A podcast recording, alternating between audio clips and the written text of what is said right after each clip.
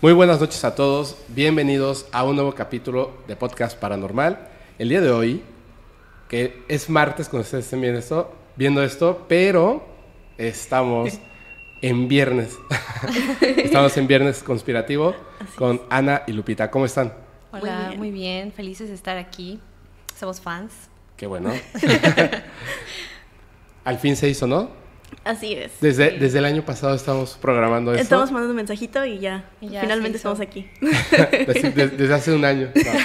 O sea, Desde el hace- año pasado. desde la- en diciembre, ¿no? En diciembre hablamos. Diciembre. Pero ya me iba yo a la Ciudad de México. Así es. Y por eso, bueno, Pues ya está. Pero ya estamos aquí. Este, hoy nada más quiero hacer una advertencia al público. Vamos a hablar. Pues sí, sí, es que también se puede decir que son temas conspirativos, ¿no? Así es. Sí, sí son. cierto punto sí son. Ya como ya. Si vieron lo del, lo del. Perdón que me vaya eso, es que me acordé. Ok. ¿Vieron el informe eh, en Estados Unidos?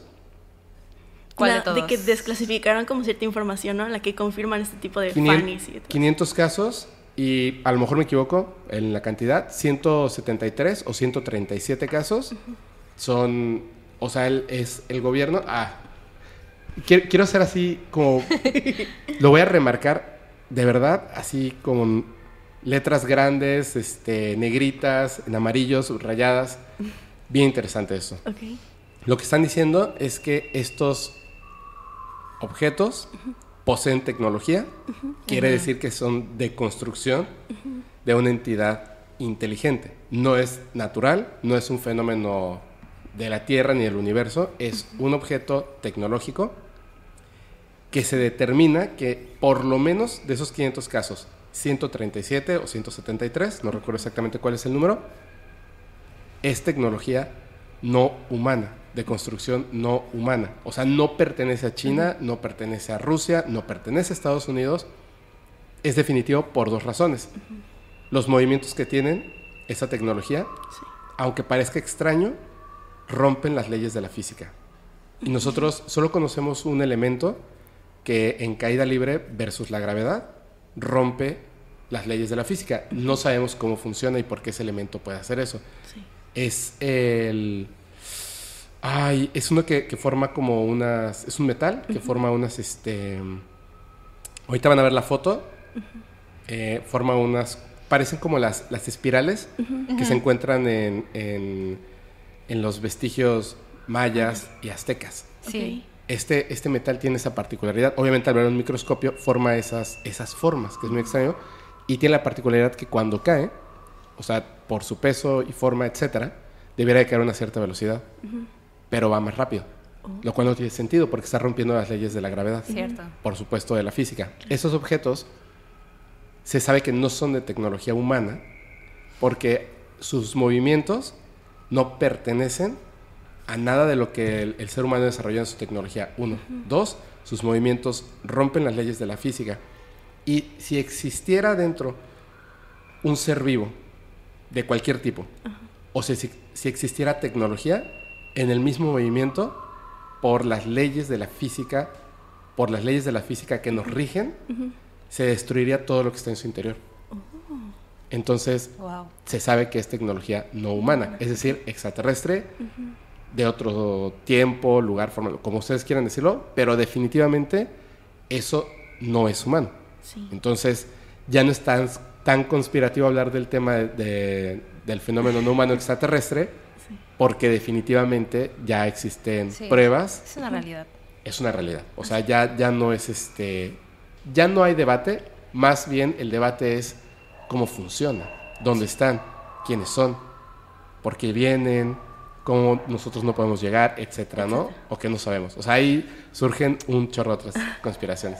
Pues a partir de como esa información, igual ya no se le dice tanto como ovni, se le dice FANI, Así es. que es fenómeno aéreo no identificado. Y de hecho, en este informe les volvieron a cambiar el nombre. ¿Sí? Sí, ahora se llaman este objetos em, ay, ¿cómo se llama? Transmedios. Trans- oh. Ok, eso es bastante Ajá. interesante. Es que en la mayoría de los casos van en el aire, Sí, sí, sí. bajan, se sumergen, continúan avanzando, vuelven a salir. Entonces están en antes era, por ejemplo, los, los ovnis, objeto volador. Exactamente. Y luego se cambió a FANI, que Ajá, es fenómeno, fenómeno aéreo. aéreo. Pero estos están en, en el aire y en el agua. Sí, sí, sí. Entonces, por eso es transmedia ahora. Algo, algo así como había escuchado que siempre pensamos que los extraterrestres están en el espacio, pero nunca habíamos considerado que podría ser que estuvieran en el mar. Digo, Ajá. el mar también es como algo sumamente desconocido. No Sí. conocemos casi nada. ¿Y qué puede haber? Un mundo. Literalmente, un mundo. Pues es- ya ves que está el, por ejemplo, el fenómeno de ah, del mar Báltico, que parece parece la nave esta de Star Wars. ¿Cómo Sí. se llama? El halcón milenario. mil- ¿Sí se llama así? Sí. creo, creo que me estoy confundiendo de película, pero sí es esa, ¿no? Sí, es Sí, esa. sí. Y, y bueno, hay un montón de, de cosas. Pero ahorita vamos a hablar de eso. Antes, antes de que comencemos, es que ya, ya, ya empezamos a hablar de, empezamos. de esto. Ya empezamos fuerte. Y ya emocioné. Por favor, ¿nos pueden decir, eh, empezando contigo, cuáles son tus redes sociales? ¿Cuáles son las redes sociales de, de Viernes Conspirativo y a qué se dedican, por favor? Ok, bueno, pues nos pueden encontrar eh, literal como Viernes Conspirativo en Facebook, Twitter, Instagram. Por ahí tenemos TikTok, estamos como que agarrándole la onda a cómo funciona todo, todo ese medio. Y pues si quieren seguirme personalmente, me encuentran como arroba lupicm99. Eh, no publico mucho, pero sí subo muchos stories de mi vida laboral, por si les interesa como que ver ese tipo de cosas. ¿Y tú? Ay, pues bueno, también nos pueden seguir en Spotify, Anchor, este, iVoox y en un montón de plataformas en las que pueden escuchar podcasts si les interesa escuchar más sobre Viernes Conspirativo. Y pues, como su nombre lo dice, es bastante descriptivo. Hablamos como tal de conspiraciones, pero eh, hablamos de conspiraciones desde un punto de vista, pues, un poco más como neutral a veces. O sea, como que no siempre decimos que la respuesta a todo son los aliens, ¿no? Que nos gusta mucho este tema, pero eh, mucha gente como que no sabe que detrás de una conspiración hay más. O sea, está, hay todo un contexto político, social, histórico. Hay más cosas, ¿no? Y siempre decimos, tienes que conocer la otra versión de la historia. Porque pues hay más que simple y sencillamente atribuirle todo a, a- a los aliens y ya está, ¿no? Sino como que hay muchísimo más detrás. Y siempre en, en Viernes Conspirativo tratamos de, de transmitir eso, ¿no? Y que la gente también pues se interese y busque más acerca de, de lo que hablamos. Tocamos muchos temas. eh, tenemos como que varias secciones. Tenemos Mujeres Conspirativas, que pues ahí solo hablamos de mujeres. Ya que viene marzo, pues vamos a hacer como que este especial de, de mujeres. Ok. Hablamos del mar, misterios del mar, hablamos de mitos y leyendas, porque igual es, al menos a mí es una cosa que me encanta, me encanta la mitología. Entonces hablamos de mitos y leyendas y pues este, hablamos de civilizaciones también. Pues que todo al final de cuentas se liga. A veces hablamos de un tema y es chistoso porque en el siguiente se conecta con el anterior. Sí. Y está súper padre, es lo que más nos gusta como de hablar de conspiraciones. Qué bueno. Ajá. Hablamos también de personajes como Martin Luther King, Nostradamus, Rasputin, Anastasia, o sea, como que procuramos abarcar un poco de todas las épocas, Ajá. no solamente como cosas más modernas, sino que procuramos contextualizar, eh, también dar otras teorías, dar como otros puntos de vista, igual como que otras cosas pasaron, como para que eh, nuestra audiencia se pueda hacer de su opinión y no solamente como que caiga en lo que usualmente nos dicen. Sí, de lo que ya está inundado la red, ¿no? Así es. Si Sí, buscas no. algo y, y hay como un solo punto de vista, Así es. que es este... Uy, esto sí es una conspiración bien fuerte. Sí, o sea, hace poco, eh, bueno, los temas más populares que cuando hablamos de conspiraciones siempre salen, ¿no? Tipo Illuminati, reptilianos.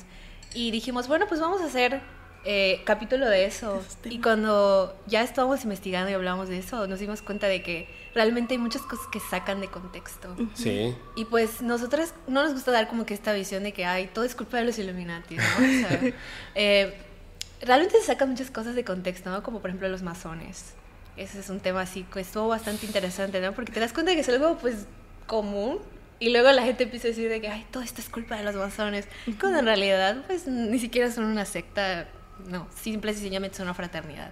Pero pues así como muchos temas que, que son como populares, y que mucha gente dice, ay, es que sí debe ser verdad, ¿no? Por ejemplo, el de Bermudas también nos pasó, que es, El del Triángulo de las Bermudas. eh, ese Uy, es bastante popular, ¿no? Y mucha gente dice eso, de que, ay, es el lugar más místico, pero luego como que le vas, le vas leyendo. el- Y te das cuenta de que no. Ajá, o sea, ¿No? como que Ajá. simplemente comparas la información de cuántos accidentes han pasado en ese lugar y luego cuántos pasan como en otros lugares. Ajá. Y si lo comparas realmente no es extraño, solamente lo que pasa es que como la atención está ahí, es lo que llama la atención. Así es. De hecho, sí hay un lugar, y no es un triángulo, que está, eh, que no es el triángulo de las Bermudas. ¿Ya lo vieron? No. Es un lago, No. donde en ese lugar sí han ocurrido la mayor parte de los accidentes aéreos, específicamente aéreos, pero este, Pero, ah, o sea, leí algo que me pareció muy interesante. Por lógica, en el planeta tiene que haber un punto Sí. donde es una casualidad, donde haya, aunque sea un accidente más, pero eso no lo vuelve un lugar especial. Simplemente es, pues ocurrió uno más, ¿no? O sea, es un poquito más que los demás y ese es el lago, y no es el Triángulo de las Bermudas, que es cierto. Pero les voy a comentar una cosa, híjole. Ahorita que, que va- va- ya vamos a entrar poco a poco, pero Sí. El viernes pasado, bueno, cuando estén viendo esto, hace como cuatro o cinco viernes, tuvimos un, un especial de, bueno, no especial, pero hablamos mucho de seres extraterrestres. Ok, Y se tocó por ahí la, la cuestión de los cromosomas de Cristo. ok. ¿Lo, lo han escuchado alguna vez? Sí, que, que a lo mejor Jesús era un extraterrestre. Sí. Un ser especial, por ahí. Sí, le he escuchado esa historia. Justamente, ya habíamos hablado de eso en dos o tres capítulos. en, en los capítulos de, de Billy Mayer, porque él decía que Jesucristo ni siquiera se llamaba Jesucristo, se llamaba Emmanuel, que además así se le conoce, Emanuel o Emmanuel, Ok. pues es el verdadero nombre de Jesús. No se llama Jesús. Y la segunda es que Emmanuel era Quetzal, que mm, físicamente es una persona, pero la conciencia, o sea, lo que es la entidad real, era un pleyadiano, ok. que además Ajá. había sido Quetzalcoatl, Cuculcán y después Jesús, o bueno, Manuel. Y yo pensé que al decirlo, o sea, al contarlo, digo, yo no lo dije, lo dijo Billy Mayer, y dice Sí. que él no lo dijo, que se lo dijo directamente, se lo dijo Manuel, Ok, llamado Wow. Quetzal, llamado Quetzal. ok. No lo conoció, telepático. Pero se lo confirma, este, bueno, las otras entidades, ¿no? Yo pensé que iba a causar revuelo eso. No, no pasó nada. Y cuando se habló de los 23 cromosomas de Cristo, no pasó nada. Pero yo comenté que cuando lo tenían en la cruz, Sí. a Jesús o Emmanuel, como le quieran decir, y Langrenus lo pica con la lanza del destino, no lo hizo para torturarlo más de lo que ya estaba torturado, sino que por la posición y la forma en la que morían en la cruz, lo que hizo es que permitió que el diafragma continuara funcionando y pudiera respirar. Ok, Ok. nunca lo había Pero- analizado de esa forma. Es que, hay, es que hay libros específicamente que hablan de ese tema y son muy antiguos. Son muy antiguos, pero si tú lo buscas en internet, no te aparece la información. O sea, tienes que ir y leer los libros. Tienes que leer los libros. A la gente no le molestó que Cristo fuera extraterrestre. Para nada. No le molestó que, que el mensaje de este Cristo extraterrestre fuera no la religión, no la iglesia. A eso vino el mundo, a decir, no necesitas ir a, a un lugar, dejar tu dinero y hablar con una persona como tú para hablar con Dios. Porque Dios está debajo de cada piedra, está dentro de ti y está en todos lados. ¿Tú quieres hablar con Dios? En tu casa, donde tú quieras, en el momento en el que tú quieras, antes de dormir, te va a escuchar. No necesitas ir a la iglesia. Dios no quiere la iglesia, punto. No quiere que te sometas al poder de otra, de otra persona. Y ya, nada más. Tampoco. Pero la idea de que, de que esta persona lo quiso ayudar para que respirara, wow. O sea, detonó. Julio, que estuvo aquí, también dijo que, que, que Bad Bunny era, no era un cantante. O sea, que no era un cantante, era un artista y que a él no le gustaba y que, que Dios no existía. Y se le fueron a la yugular. Nadie dijo nada de Dios. Pero de Bad Bunny sí. Uy, no, no, no, Sí, no, sí. no. Bueno, me, me parece que eso es una conspiración porque tiene que ver con, con el control mental, el MK Ultra, el proceso de información que tenemos, Sí. que nos acciona el, el odio, la ira, con cosas como el fútbol y ya no la religión. Como que ya, ya perdieron el control sobre, digamos, sobre las mentes jóvenes y entonces, ah, no importa si, si Cristo es extraterrestre o no. O sea, como que eso ya no importa. Pero otras cosas, sí. Y, y es bien extraño de repente que te aparezcan ahí. ¿No les ha pasado algo así? Que estén viendo algo de información como esto de los reptilianos o de los Illuminati y dices, ah, caray, no es para nada lo que la gente asume, ¿no? Es Sí. otra cosa. Sí, sí, sí. Pero si se lo dices a alguien, hasta hace como cortocircuito, ¿no? Sí, justamente. Igual algo, o sea, ahorita que mencionas eso de Bad Bunny, eh, ha habido como esta conspiración de varios artistas que según como que cuando están en el escenario o algo así, hacen como sus rituales y hacen invocaciones y como que la gente empieza así de que, ay, nos están ahí lavando el cerebro. Porque creo que ha sido Bad Bunny, Rosalía, Travis Daddy Scott. Yankee. Ajá, como Travis que Scott. estos, Ajá. estos cantantes que son famosos, populares, ¿no? Y ni se diga de Beyoncé, Jay-Z, que son como que los que siempre dicen que son Illuminati y demás.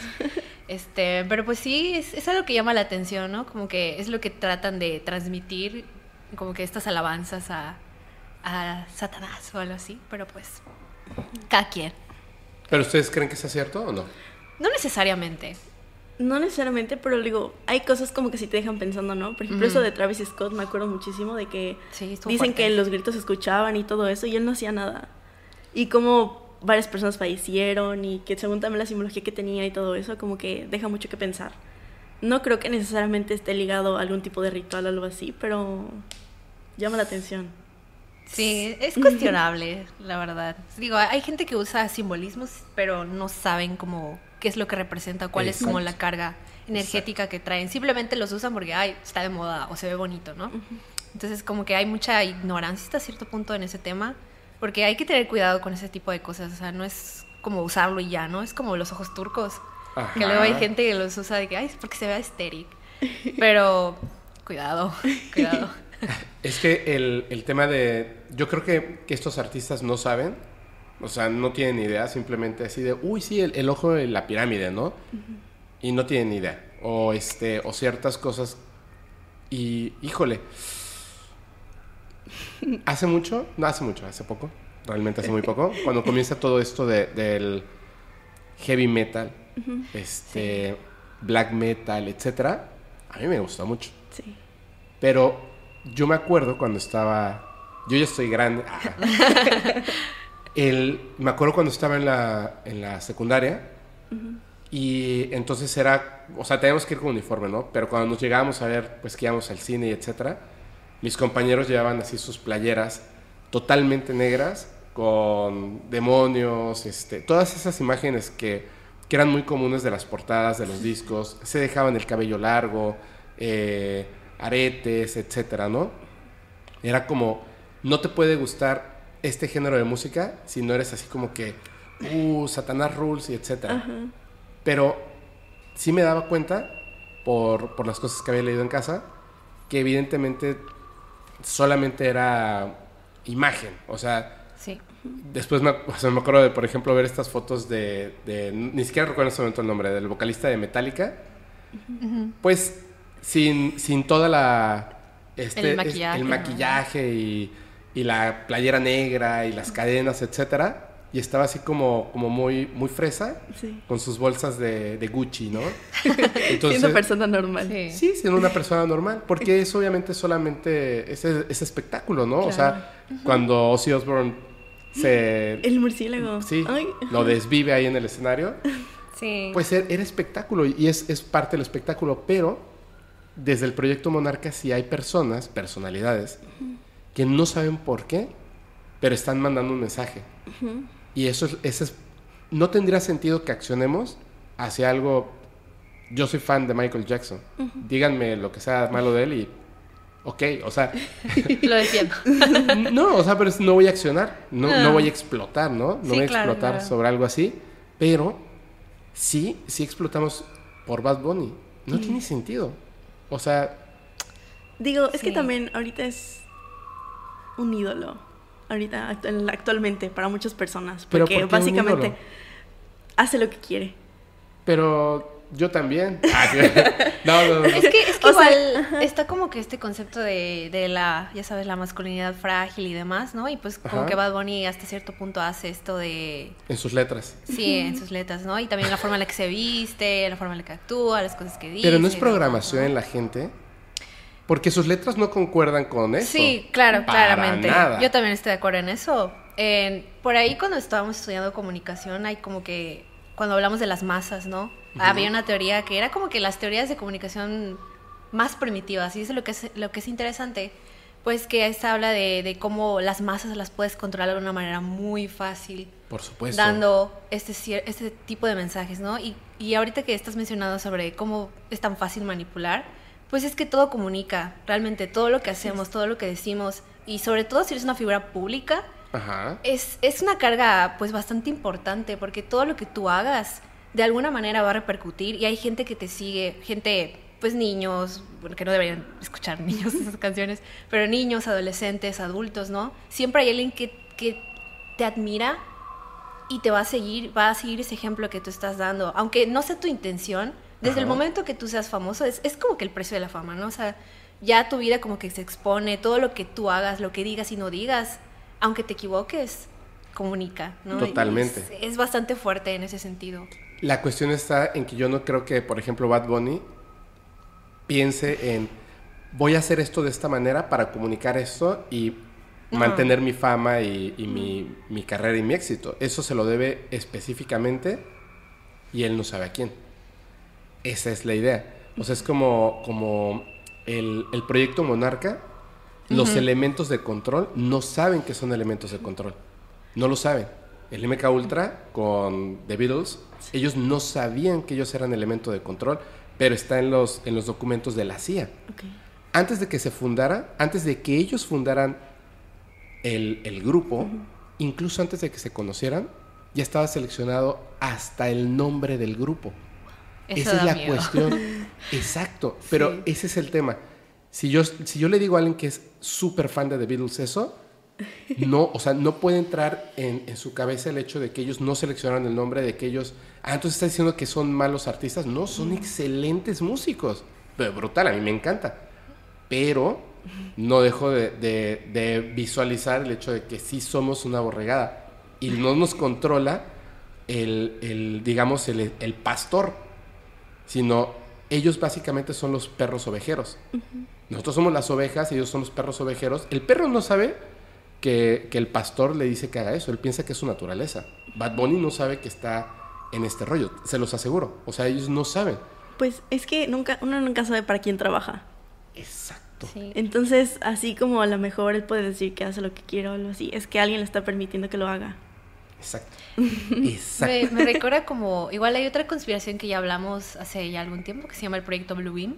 Ah, Eh, que esta de Blue Beam pues básicamente dice que va a llegar un punto donde aparezcan, ahora sí que lo que tú creas lo vas a ver como un holograma, ¿no? Un- ya sea Dios, Buda, Alá, lo que tú creas. Como que, o extraterrestres. ándale. Y pues como que ellos ya te van a, ahora sí que manipular, te van a controlar por medio de estos mensajes holográficos y demás. Que bueno, ¿Tú, tú qué piensas de eso? no estoy segura si necesariamente necesitamos hologramas como tal para que nos controlen. Digo, creo que claramente ya está pasando eh, que pues hay ídolos, hay gente de carne y hueso Ajá. que ya te dice cosas, te transmite cosas y las crees, ¿no?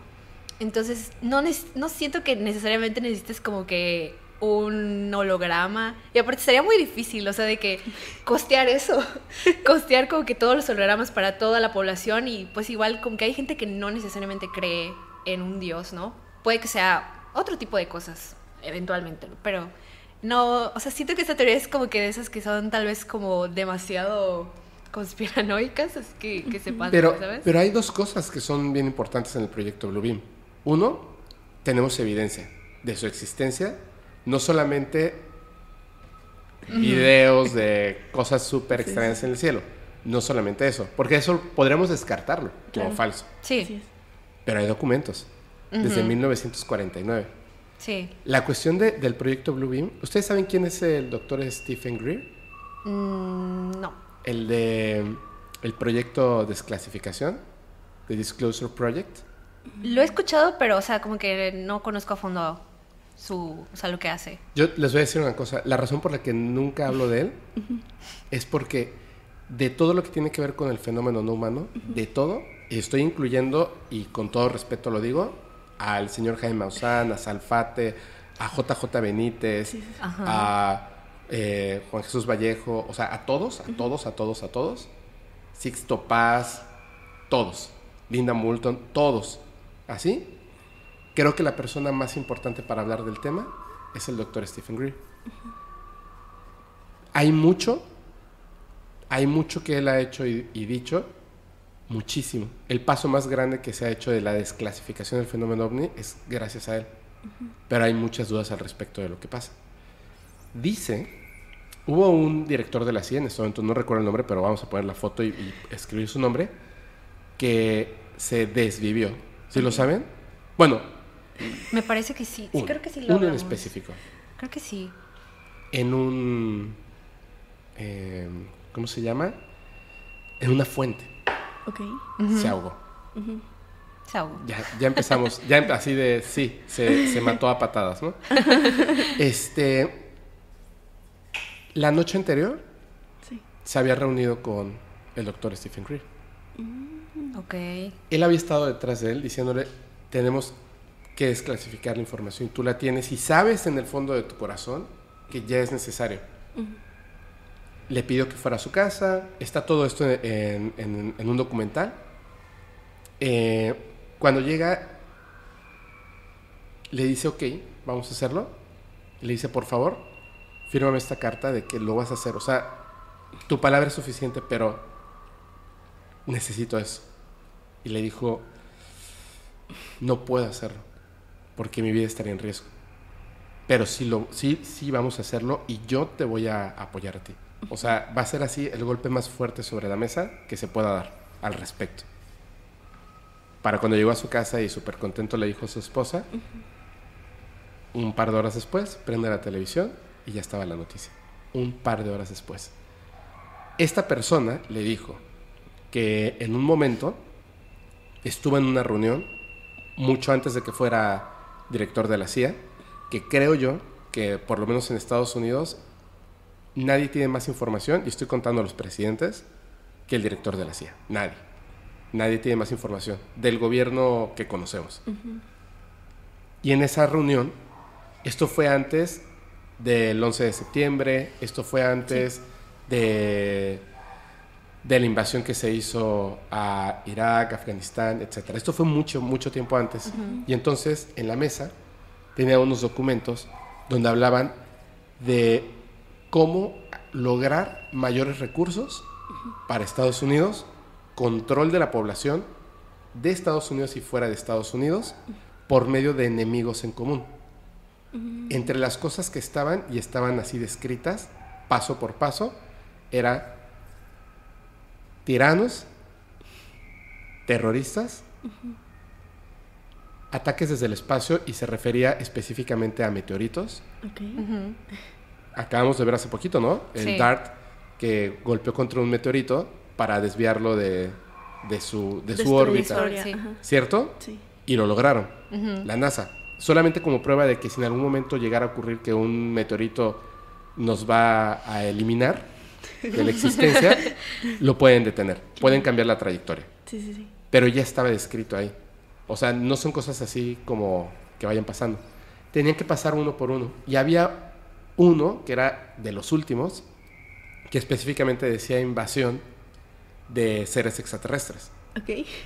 Y entonces la pregunta inmediata fue, eh, ¿cómo nosotros, porque ojo con lo que voy a decir, voy a ser muy cuidadoso, aquí es donde, donde las cosas se ponen complicadas. No decía qué hacer en caso de, Ok. decía cómo nosotros vamos a construir la narrativa para que esto ocurra. Es decir, por ejemplo, Osama, ya saben quién, Sí, sí. esta persona le entrena la CIA, Sí. ¿cierto? Se sabe. Ok. Voló un avión mientras ocurría esto, era la familia, estaban sacando a la familia, ¿cierto? El mismo gobierno. Pero bueno, vean el documental Fahrenheit 911 y ya, para que no vayan a censurar esto. se construyen estas cosas, se construye la narrativa y la gente lo va a aceptar porque están condicionados a aceptarlo. Y si tú dices, esto es así, accionan. Ira, este, uf, violencia, etc. Entonces, ¿cómo vamos a lograr nosotros que seres extraterrestres quieran invadir la Tierra? Y detenerlos, porque obviamente esa es la cuestión. Si una raza de seres extraterrestres llegara a invadir la Tierra y el gobierno de los Estados Unidos dijera, nosotros tenemos la tecnología y la capacidad para detenerlos, pero necesitamos recursos, que ustedes esclavicen y acepten nuestro reinado capitalista, republicano, democrático, etc. ¿Vale? ¿La humanidad va a decir que no? Primero tendrás que convencerlos, primero tendríamos que convencernos, o sea, la humanidad, de que en efecto esto va a ocurrir. Sí. Para eso sirve el proyecto Bluebeam.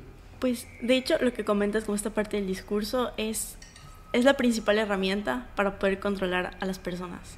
De hecho, los medios de comunicación son el cuarto poder. El miedo. efectivamente, o sea, y digo, hay varias teorías que justamente como lo comentas, a través del miedo es como obtienen una respuesta, ya sea a largo o a, corto plazo. Así es. Digo, hay, hay como muchas películas, series que siempre hablan de este tema, pero pues digo, a final de cuentas el cine es una es un medio de comunicación, ¿no? Te comunica algo. Te miedo. Y sí, sí, te comunica precisamente eso, ¿no? Y, a veces, como bien dicen, ¿no? A veces la ficción supera la realidad. Y son cosas así que, que te lo pones a pensar y es como que, uy. Ah, al revés, ¿no? La realidad supera la ficción. Ah, cierto. es, que, es que esa es la cuestión. Por ejemplo, hay un video muy famoso de Stan Romanek, donde ya lo presentamos aquí, él no recuerda cuando lo graba, va a la cocina, se asoma un ser extraterrestre que le dice que es el, el anciano gris, porque supuestamente el alienígena ese gris que está ahí, pues es viejillo, ¿no? Y luego se esconde. ¿Ya lo vieron? Lo graba en la cocina. Se asoma, muy chistoso, y luego así como que se va escondiendo. Ah, sí, sí. Ese es. Cuando Stan Romanek se lo muestra hace Uh, justo cuando lo acaba de grabar, se reúne con Stephen Greer y le enseña el, el video. La esposa de Stephen Greer dice, es uno de ellos, pero no se refería a un ser extraterrestre. Se supone, dice Stephen Greer, que la razón por la que han estado, una parte, ¿no? Una parte del conocimiento por el cual están haciendo ingeniería reversa de esas aeronaves es para poder construir aeronaves extraterrestres pilotadas. ¿Por seres humanos? No exactamente. Llevan mucho tiempo construyendo desde androides, que si derribamos así en, en el Congo, le avientan un misil y derriban la nave, y tú ves a los seres, tú vas a así asegurar que son seres, extraterrestres. Ah. Aunque les hagas una disección, pero no son seres vivos. Como los grises. Y dos, humanos que han sido modificados genéticamente desde su nacimiento y parecen seres extraterrestres, pero no lo son. Porque por medio del proyecto Bluebeam es primero o sea, literalmente tú vas a ver a las naves llegando, atacando, destruyendo, porque produce ruido, o sea, es, como algo más allá de un holograma. Es visión y sonido. Entonces empiezan el ataque, luego Estados Unidos con su tecnología y el apoyo de todo el mundo, les hacemos frente y ganamos. Y no van a haber evidencias, porque las evidencias que caigan ya están preparadas para eso. Y ese ser gris, dicen, que no es un ser extraterrestre, de verdad, sino que estaban, mandaron a este ser específicamente a estudiar Stan Romanek, el gobierno de los Estados Unidos. What? ¿Ok? Porque, sí, finamente preparado, elaborado. Ya ven porque esta es la parte donde digo, mm, ¿ustedes creen que la gente pueda pensar que esto es real? es difícil. Ultra difícil, ¿no? Sí. Creo que es demasiado esfuerzo, ¿no? ¿Para tomar el control del mundo? Mm, pues, digo, ya lo tienen tomado hasta cierto punto, pero digo, el hecho de que básicamente todo esto de Blue Bean es tener como héroe a Estados Unidos. Lo que pasa es que la parte del control tiene una cosa que es muy interesante, que es la enfermedad del poder. Si tuvieras recursos ilimitados y tienes una investigación de este tipo de hologramas, y de repente un gobierno, quien sea, te dice, oye, ¿sabes qué? Pues vas a vivir como, como reina, así, tal cual, el resto de tu vida, vas a tener el laboratorio hiper fregoncísimo para hacer lo que tú quieras al respecto, pero necesitamos que esto funcione. Tú dices, ok, va, y de repente accedes a una información, tecnología, recursos y cosas que en la vida has visto, en la vida, o sea, no tienes ni la menor idea, ni en tu sueño más loco sabes las cosas que hay ahí. 70 años, 170 mil años por delante de lo que el resto del mundo conoces. Va a surgir esa parte de ti que digas, ay no, porque básicamente es como que el mundo está viviendo en esclavitud mental, o vas a decir, me vale pepino, estoy cumpliendo mi sueño. Claro. Y así es como los corrompen muy fácilmente. Entonces, ¿por qué lo harían? Porque pueden. También. Así de fácil, porque pueden. Y ya. Si no, o sea, el, el mundo, la humanidad, va a dejar de existir en muy poco tiempo. Y ellos tienen la tecnología para viajar a otros planetas, terraformar, este, energía punto cero. Y le vale, perdón, les vale madres. Les vale madres, ¿me entiendes? Sí. Creo que por esa razón, lo que hace el doctor Stephen Greer es, es muy interesante. Lo dice, y además con pruebas, Sí. y lo dice, lo dice, lo dice, y está sobres de eso, porque lo que quiere es tirarles el teatrito. Todo lo que invirtieron del Blue Beam, todo lo que están pensando hacer para tomar el control de la humanidad, pues no van a poder, porque la gente ya va a estar entre y entonces cuando ocurra van a pensar, ¿será real o será falso? Y entonces ya no te conviene hacerlo. O sea, si no pasa, es que estaban locos los que pensaban eso, o pues salvaron el día, ¿no? A final de cuentas. Al final, de- final del día. ¿Alguna función tendrán los conspiranoicos? Pues ese es el rol, ¿sabes? Como que cuestionarte acerca de ese tipo de cosas que mucha gente piensa, ay, los que hablan de esto están locos, pero ¿realmente lo estamos? Exacto. Ah, y ahorita vamos a entrar. Perdón, es que yo me dijeron conspiración y me soltó la lengua. A ver, Ok. eh, perdón por gritar. Tienes una, una, una investigación, ¿verdad? Sí. Traemos qué? varias investigaciones. Son varias cosas. Venga, ¿de qué nos vas a hablar? Pues venimos a hablar un poquito del rancho Skinwalker. No sé si lo conoces. Sí, claro. Soy Es- muy feliz. Pues venimos a hablar porque es uno de los puntos que tienen energía y sucesos que la ciencia no puede explicar. Entonces, este es un terreno de 207 hectáreas que está en el norte de Utah, que está entre Roosevelt y Bernal. Y pues este lugar alberga toda clase de fenómenos paranormales, como seres extraños, sucesos inexplicables, de que han visto este, extraterrestres, han visto a Bigfoot, han visto de todo. Sí. Entonces, es algo que llama mucho la atención y esta historia es a partir de 1994, cuando los nuevos dueños, Terry y Gwen, compran este rancho.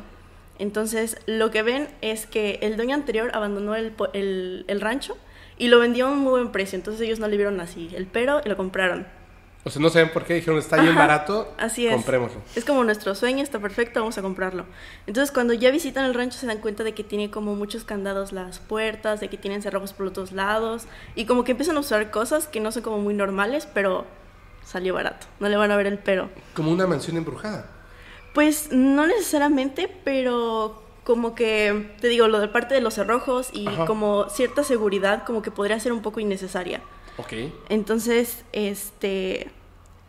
Después de eso, ellos, a partir de su mudanza, comienzan a ver cosas de que se encontraron con un lobo al cual atacaron y lo hirieron y nunca vieron sangre. Eh, después de eso, hay un suceso bastante particular en el que Gwen pasa las compras. Y como básicamente está viviendo en medio de la nada, pues trae muchas compras. Las deja en su cocina, las acomoda y se va a otra parte a hacer sus demás tareas. Y cuando regresa, todo está embolsado. Es como si nunca lo hubiera acomodado. Co- Como que hay un error en el tiempo, ¿no? Ajá. Ahí. Entonces, o sea, ella perfectamente recuerda haber acomodado las cosas, pero cuando regresó estaban embolsadas. También a su esposo Terry, pues él, él es el que estaba encargado del rancho. Cuando quiere poner una cerca, se da cuenta que no encuentra sus herramientas. Y meses después encuentra sus herramientas en la copa de los árboles. Ese, no manches. eh, ese tipo de cosas son las que constantemente estaban pasando. Es como si fuera un ente juguetón Ajá. que como que de esa forma molestaba a la familia innecesariamente, ya sabes. Ok. Y pues a partir de eso también los animales se vieron afectados, ya que pues los encontraban sin vida, bajo situaciones bastante extrañas. De que también eh, percibían olores químicos cuando encontraban a estos animales así, de que igual no encontraban sangre, este, igual si, si, si quieren buscar con imágenes de las vacas cómo las encontraban. O sea, ¿era, era mutilación de ganado? Así es. Y Tal también cual. como el efecto chupacabras, ¿no? Que Sí. les, les drenaban la sangre. Sí, o sea, de que hay, hay una en la que narran que es como si le hubieran metido un tubo y como si hubieran absorbido todo dentro de la vaca, todos los órganos, toda la sangre y todo eso, y no hay ni una gota de sangre alrededor, no hay nada. Y está la carcasa de la, Sí, del, del- del animal. Así es. Sí, también se habla de, como tal, ¿no? De, del skinwalker, que viene siendo como una especie de nahual Sí. para nosotros, ¿no? Sí. Entonces se habla como que también por, por la leyenda de los navajos y demás, como que eran sus territorios. Por eso se le conoce como el Mm, Skinwalker sí. Ranch. Así es. Pero en realidad el rancho no, no tiene ese nombre. Ajá, no, en, es- en ese entonces pues era el rancho Sherman, que es el, el apellido de los dueños. Y ya a partir de que se reporta todo esto, porque pasó, todo esto pasó con 14 vacas. Ok. O sea, No manches. de que desaparecieron, de que en la nieve encontraron así que como que la vaca había corrido y de repente ya no encontraron huellas, como si lo hubieran levantado, ¿sabes? Ajá. Igual este son cosas que pasaban en lapsos de tiempo muy cortos, o sea, que él veía a la vaca que estaba bien y regresaba y tenía dos patas rotas. Se iba, regresaba y ya tenía las cuatro patas rotas. Ese tipo de cosas pasaban y entonces no tienen explicación realmente. Entonces ya después de dos años con este tipo de sucesos es cuando deciden venderlo. Y ya es que en el 96. Entonces, obviamente no se iban a ir sin reportar todo esto. Entonces pasan como toda esta crónica y sus historias al The Deseret News. Y pues bueno, dieron a conocer todos estos eventos. Entonces, a partir de esto, es Robert Bigelow, que es un entusiasta de los ovnis y agente de bienes raíces de Las Vegas, compró este rancho. Multimillonario además. Así es, entonces también estaba muy interesado en el tema y pues obviamente lo compró. Y pues dejó que, que Terry Wayne siguiera viviendo ahí y al mismo tiempo están ejecutando muchas investigaciones porque había dinero. Sí, mandaron, mandó un grupo de personas, ¿no? A Sí, que, sí, sí. a A especialistas, ajá. Especialistas. Exactamente. Y a partir de todo esto fue que empezó el National Institute for Discovery Science, que es NITS. Y pues obviamente con el propósito de investigarlo y averiguar qué era lo que estaba pasando, realmente obtener una respuesta. Y todos, todo el equipo sí experimentó esta actividad paranormal. Fueron avistamientos ovnis, actividad poltergeist, orbes y más mutilación de ganado. Y pues todo este acontecimiento fue bastante notorio ya que descubrieron que el 40% de los animales habían sido asesinados por un objeto extremadamente grande. Por lo más curioso es que no había rastros de sangre. ¿Cómo que un objeto, o sea, muy grande? O sea, ¿te refieres a algo así como un cuchillo? O sea, muy grande, un machete. Mm, pues no, o sea, es como un objeto afilado, pero realmente como que no le pueden establecer una forma. Lo dicen como machete, O sea, me porque son no cortes era- muy limpios. Claro, o sea, no eran los dientes No, no, no, no, No, no. O sea, son cortes. O sea, igual encontraron una vaca mutilada que tenía una oreja mochada y es de que un corte recto Como y limpio. Como Sí. nos los imaginamos en las películas, ¿no? Así de... Así es. Sí, pero pues digo, como que lo cuestionable aquí es que difícilmente sería una persona, ¿sabes? Y además, ¿por qué lo haría una persona? Ujú, O sea, Igual que- se cuestiona mucho el hecho de que a lo mejor los Bigelow, no, los Sherman, lo hacían como para llamar la atención, pero la realidad es que lo perdieron. Perdieron sus animales, perdieron a lo que se dedicaban. Sí, o sea, es que un- una cabeza de ganado es, es cara. O sea, Sí, no, sí. no es Eran como- vacas angus. No, imagina. O sea, no es como para que mutiles 14 vacas para salir en el periódico. O sea, es, será como la cosa más ridícula. Claro. De hecho, hubo un momento en el que eh, ellos, cuando venden el rancho, obtienen como una ganancia, pero no semejante al dinero que habían perdido. Exactamente. O sea, digamos que lo venden bien, pero recuerden que lo compraron muy barato. O sea, lo venden normal. O sea, no aumentó de precio una cosa así que dijeras, uy, ahora es un buen negocio fingir que hay Sí. fantasmas en casa. Además, hasta cierto punto sacrificar parte de lo que podría ser pues tu familia, porque también a sus perros también los deshicieron, o sea, de que los encontraron, o sea, siguieron algo extraño, que eran como unas luces de colores. Y este cuando los encontraron, porque fueron corriendo, cuando los encontraron había como círculos quemados así en el piso, Ajá. como con una masa negra extraña, como si hubieran quemado a los tres perros. O sea, esa masa negra extraña eran los perros. Eran los perros.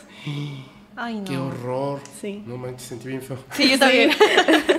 Igual otro suceso es que tenían sementales, que pues básicamente eran como los animales más valiosos y ellos lo dijeron, así de que si perdemos estos animales lo perdimos todo.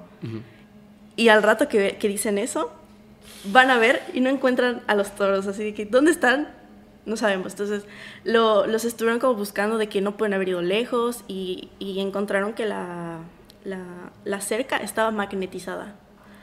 Entonces, después de buscarlos, se dieron cuenta que estaba adentro como de como de esas caravanas, ya sabes, como esas casitas móviles. Ajá.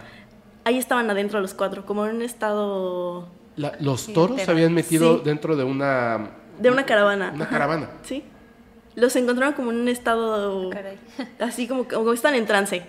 ¿Cómo metes, a, cómo metes a sí. cuatro toros ¿Cómo- cómo se meten? Ajá, ¿cómo se meten ellos? ¿Y cómo los mantienes tranquilos? Exactamente. Entonces, Sí. cuando ya dan el grito de que aquí están, pues los animales se alteran y destruyen la caravana y se salen. Pero, o sea, como que son un montón de sucesos que realmente no tienen como una explicación a ciencia cierta. De hecho, los investigadores cuando se encontraban con este tipo de mutilación y todo eso, ellos intentaban replicarlo. Por ejemplo, la parte de que no había sangre, dijeron, a lo mejor se fue abajo de la paja o algo así. Entonces, conseguían sangre, lo ponían en la paja y veían los resultados. Y como que también ya mandaban a laboratorios así como para tratar de explicar cuál había sido el fenómeno. Ajá. Y no hay realmente eh, respuestas contundentes o concluyentes. Claro, porque es que no, este está, está bien raro. Sí, realmente no, no llegas a nada. O sea, el hecho de, de saber las cosas y no tener una respuesta es algo que llevan décadas investigando lo que pasa en el rancho. De hecho, hubo, me acuerdo cuando, cuando empecé a escuchar de, del rancho Skinwalker, que primero pensé que era algo referente evidentemente a los Skinwalkers. Y luego me quedé pensando así de que es algo que tiene que ver con fantasmas, porque decían que de repente en las noches veían como portales de, luz Sí, Belén. y andaban unos soldados ahí como del año de la cachetada y aparte de ingleses, ¿no? O sea, ¿qué, qué- que hacen ahí? O sea, en Estados Unidos y de repente desaparecían. O veían a una mujer que estaba vestida de la época, este, una época así, es, no sé. Eh, Sí, sí, sí, o sea, muy, muy antigua. Pero no eran fantasmas, o sea, eran como personas. O sea, tal cual eran personas que estaban ahí. Incluso le dieron posada a un, a un hombre, ¿no? Que estaba perdido y que era de, de- del año de no sé qué y después desapareció. O sea, pensaron que era una persona que estaba ahí. Sí, hay, hay muchos relatos de, de esos portales como que depende de la perspectiva es que los podían percibir. Ajá. Entonces es como una hoja de papel. O sea, si la ves como plana, pues puedes ver toda la extensión, pero si la ves por un lado, pues apenas puedes ver un hilo. Entonces, dependiendo de dónde estuvieras, pues podías ver el portal o no. Entonces, había veces en los que podían observar como que se veía otro cielo. O sea, Ajá. era de noche y dentro del portal veían como un cielo de día. No manches. Y orbes de colores, Sí, igual En muchos... los lagos, me, creo que el lago que está por ahí, sí veían como que estas orbes de luz. Se- era algo muy extraño. O sea, eran como Stargates, ¿no? O sea, como que un, como una bola de cristal flotando con agua hirviendo. Ese, ese tipo de, de ilusiones como la describen Terry y Gwen, el cómo veían esos, esas orbes de colores. Wow. Wow. Ya, aparte de eso, mutilación Sí. de ganado. Eh, situaciones súper extrañas como la de las herramientas, este, Sí. saltos temporales. Así es. Pero hay, hay una. Cuando manda a los, a los primeros este, investigadores, Robert Bigelow, que siguen a un reptiliano, ¿no? Algo Hay, así. hay una historia así. Pues realmente como encontraron de todo, pues no lo dudo. Es que hay una historia de que siguen a un reptiliano que sube a un árbol, lo siguen y cuando llegan, o sea, tiene así como una lengua Larga y bífida. larga, pero los ataca y están durmiendo en medio de la nada porque están alejados del rancho en la extensión del territorio. Sí. y luego sienten que los puede atacar, están en medio de la noche, les da miedo, hacen guardia abajo del árbol, cuando amanece, pues no hay nada. O sea, ven el ser que sube al árbol, pero después no pudo haber escapado. No pudo haber escapado, sea lo que sea, simplemente hacen guardia alrededor del árbol y al día siguiente no hay nada. O sea, que están otra vez estos como datos de como si la realidad y el tiempo Sí, se- como que ahí hay loca, algo. ¿no? En ese lugar hubiera algo en el que se mezcla como lo actual con lo anterior y igual em, en 2016 Robert Bigelow vende el rancho otra vez Sí. a otra persona que está interesada. Él se decía escéptico que se llama ahorita les digo su nombre. Pero Brandon Fugel. Él, él también es y de hecho están documentando toda la investigación en History Channel. para un nuevo documental. Este, no, es una serie que de hecho la puedes ver que se llama El secreto del rancho Skinwalker. Ahorita ya tienen tres temporadas y parece que va para largo. Por, por este, por ¿Quién este señor que lo, que lo compró, ¿no? Sí, sí, sí, también, o sea, él siguió la investigación, o sea, después de Bigelow, él también dijo de que pues, Pero él es escéptico. él cuando lo compró era escéptico.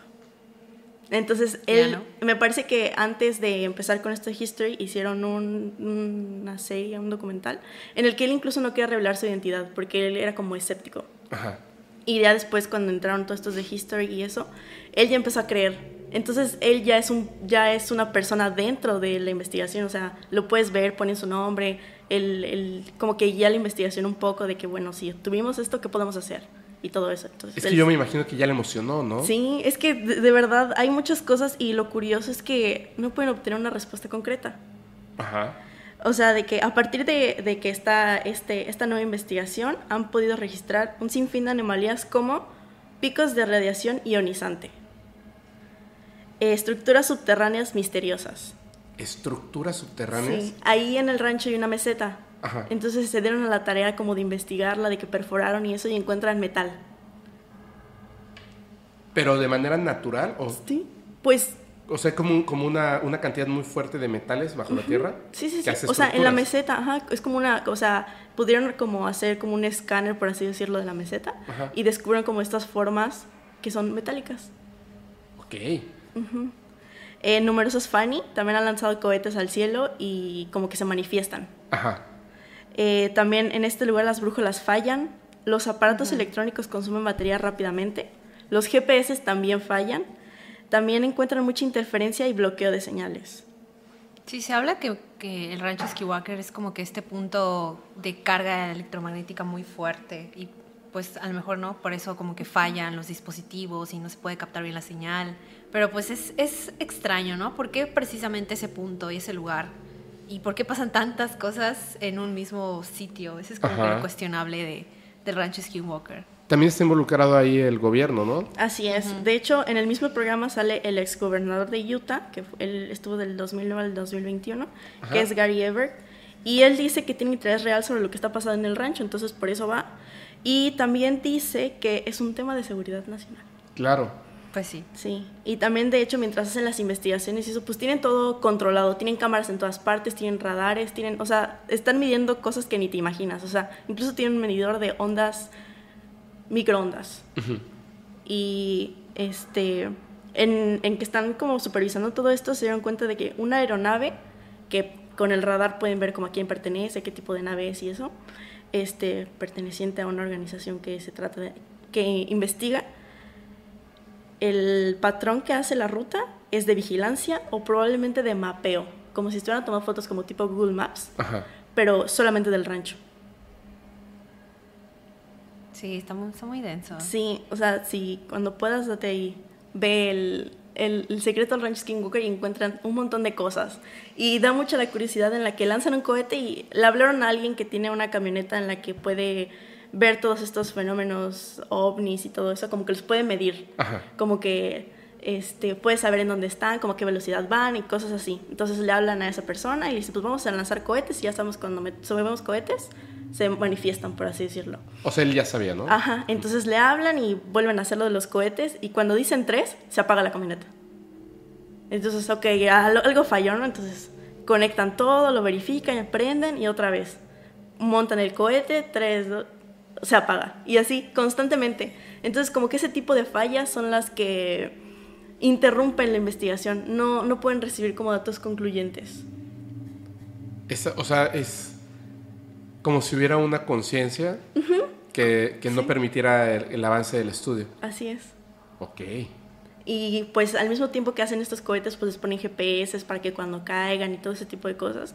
Y también tienen trayectorias extrañas que están viendo como que a la dirección que está yendo el viento y, y, la, y lo que lanzan va al lado contrario. Ajá. Y no tiene sentido pues porque la, la, fuerza del aire, o sea, están lanzando cosas ligeras. Es como una botella con un GPS adentro y, y como con un listón para que lo puedan ver y, y va hacia el otro lado. son, son como un montón de cosas curiosas que realmente no les permiten llegar a resultados concluyentes. Y va en contra de las leyes de otra vez de la física. Qué raro encuentran cosas que no deberían de estar ahí.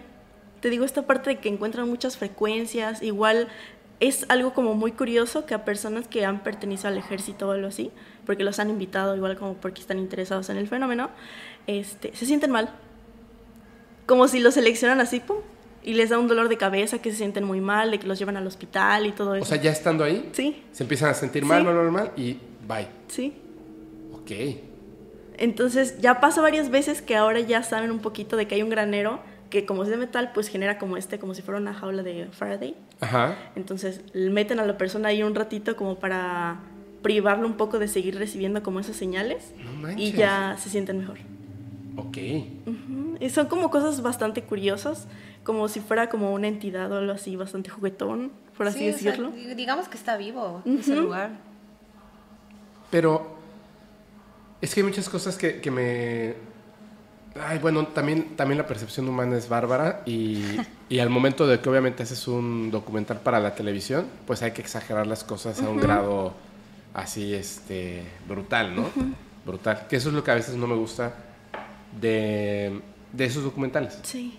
O sea, hasta la música está seleccionada y las imágenes y todo. Y es la misma información que ya está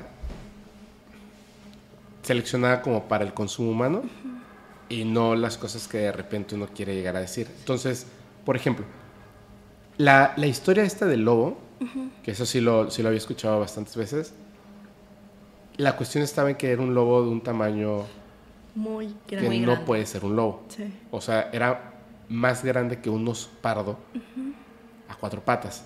Y resulta que en esta zona, con los navajos, está, digamos que de ahí viene las historias reales de un ser que es un hombre lobo. Pues es tal cual el Skinwalker. Sí. Tal cual, exactamente. Exactamente. Sí. Entonces, el hecho de que lo hayan... mm, ¿Nombrado? Sí, que lo hayan visto.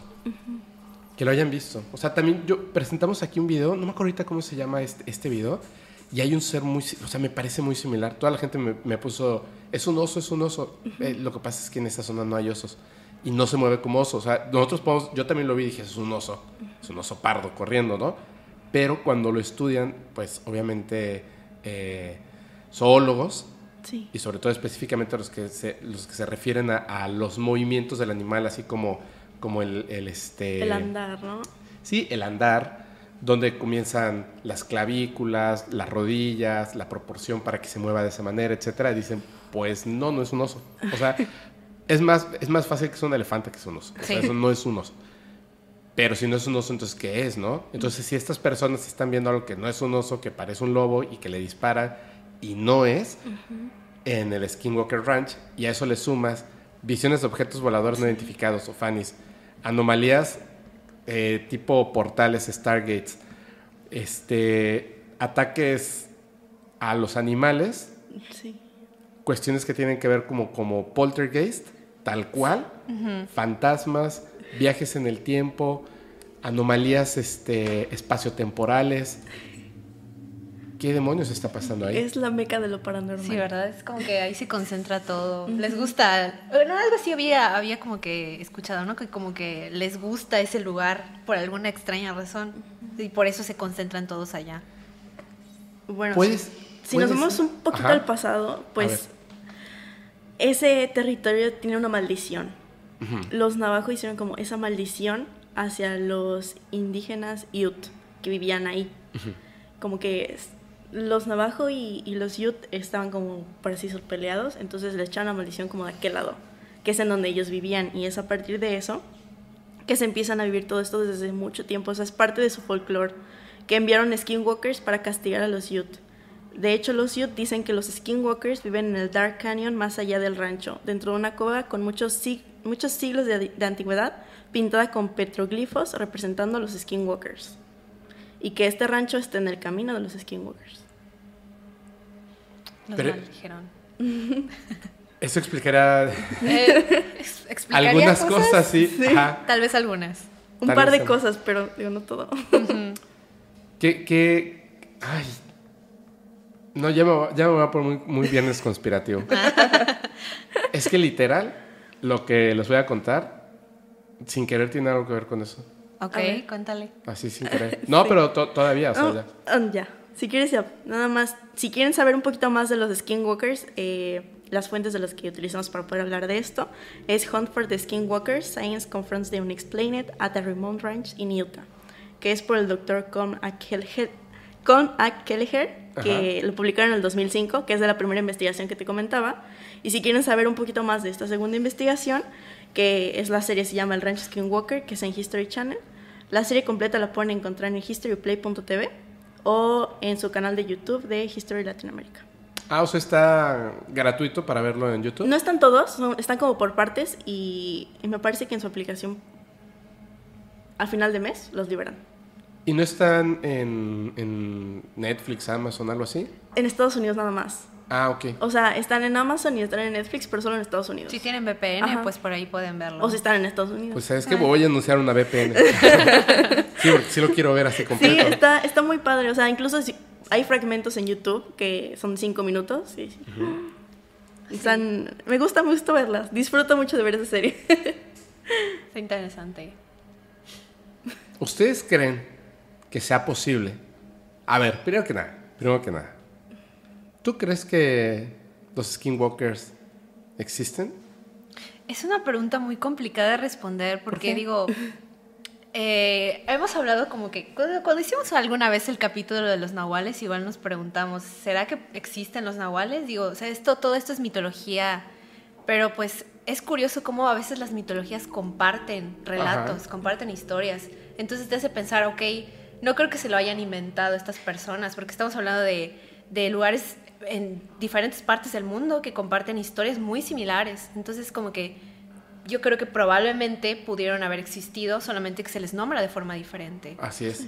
Entonces, yo creo que sí puede ser una realidad, ¿no? O sea, digo, los mitos y leyendas, todo este folclore que hay alrededor de las criaturas mitológicas, no siento que solamente sea algo que la gente se creó y ya está, ¿no? Claro. Digo, habrá, habrá cosas que sí, habrá cosas que no claro, pues, mitología griega, pues la mitad de las cosas son como muy inventadas, ¿no? Pero pues cuando hablamos de cosas más de pueblitos que te cuentan estas historias, estos relatos, yo sí creo que hay cosas que sí son verdad.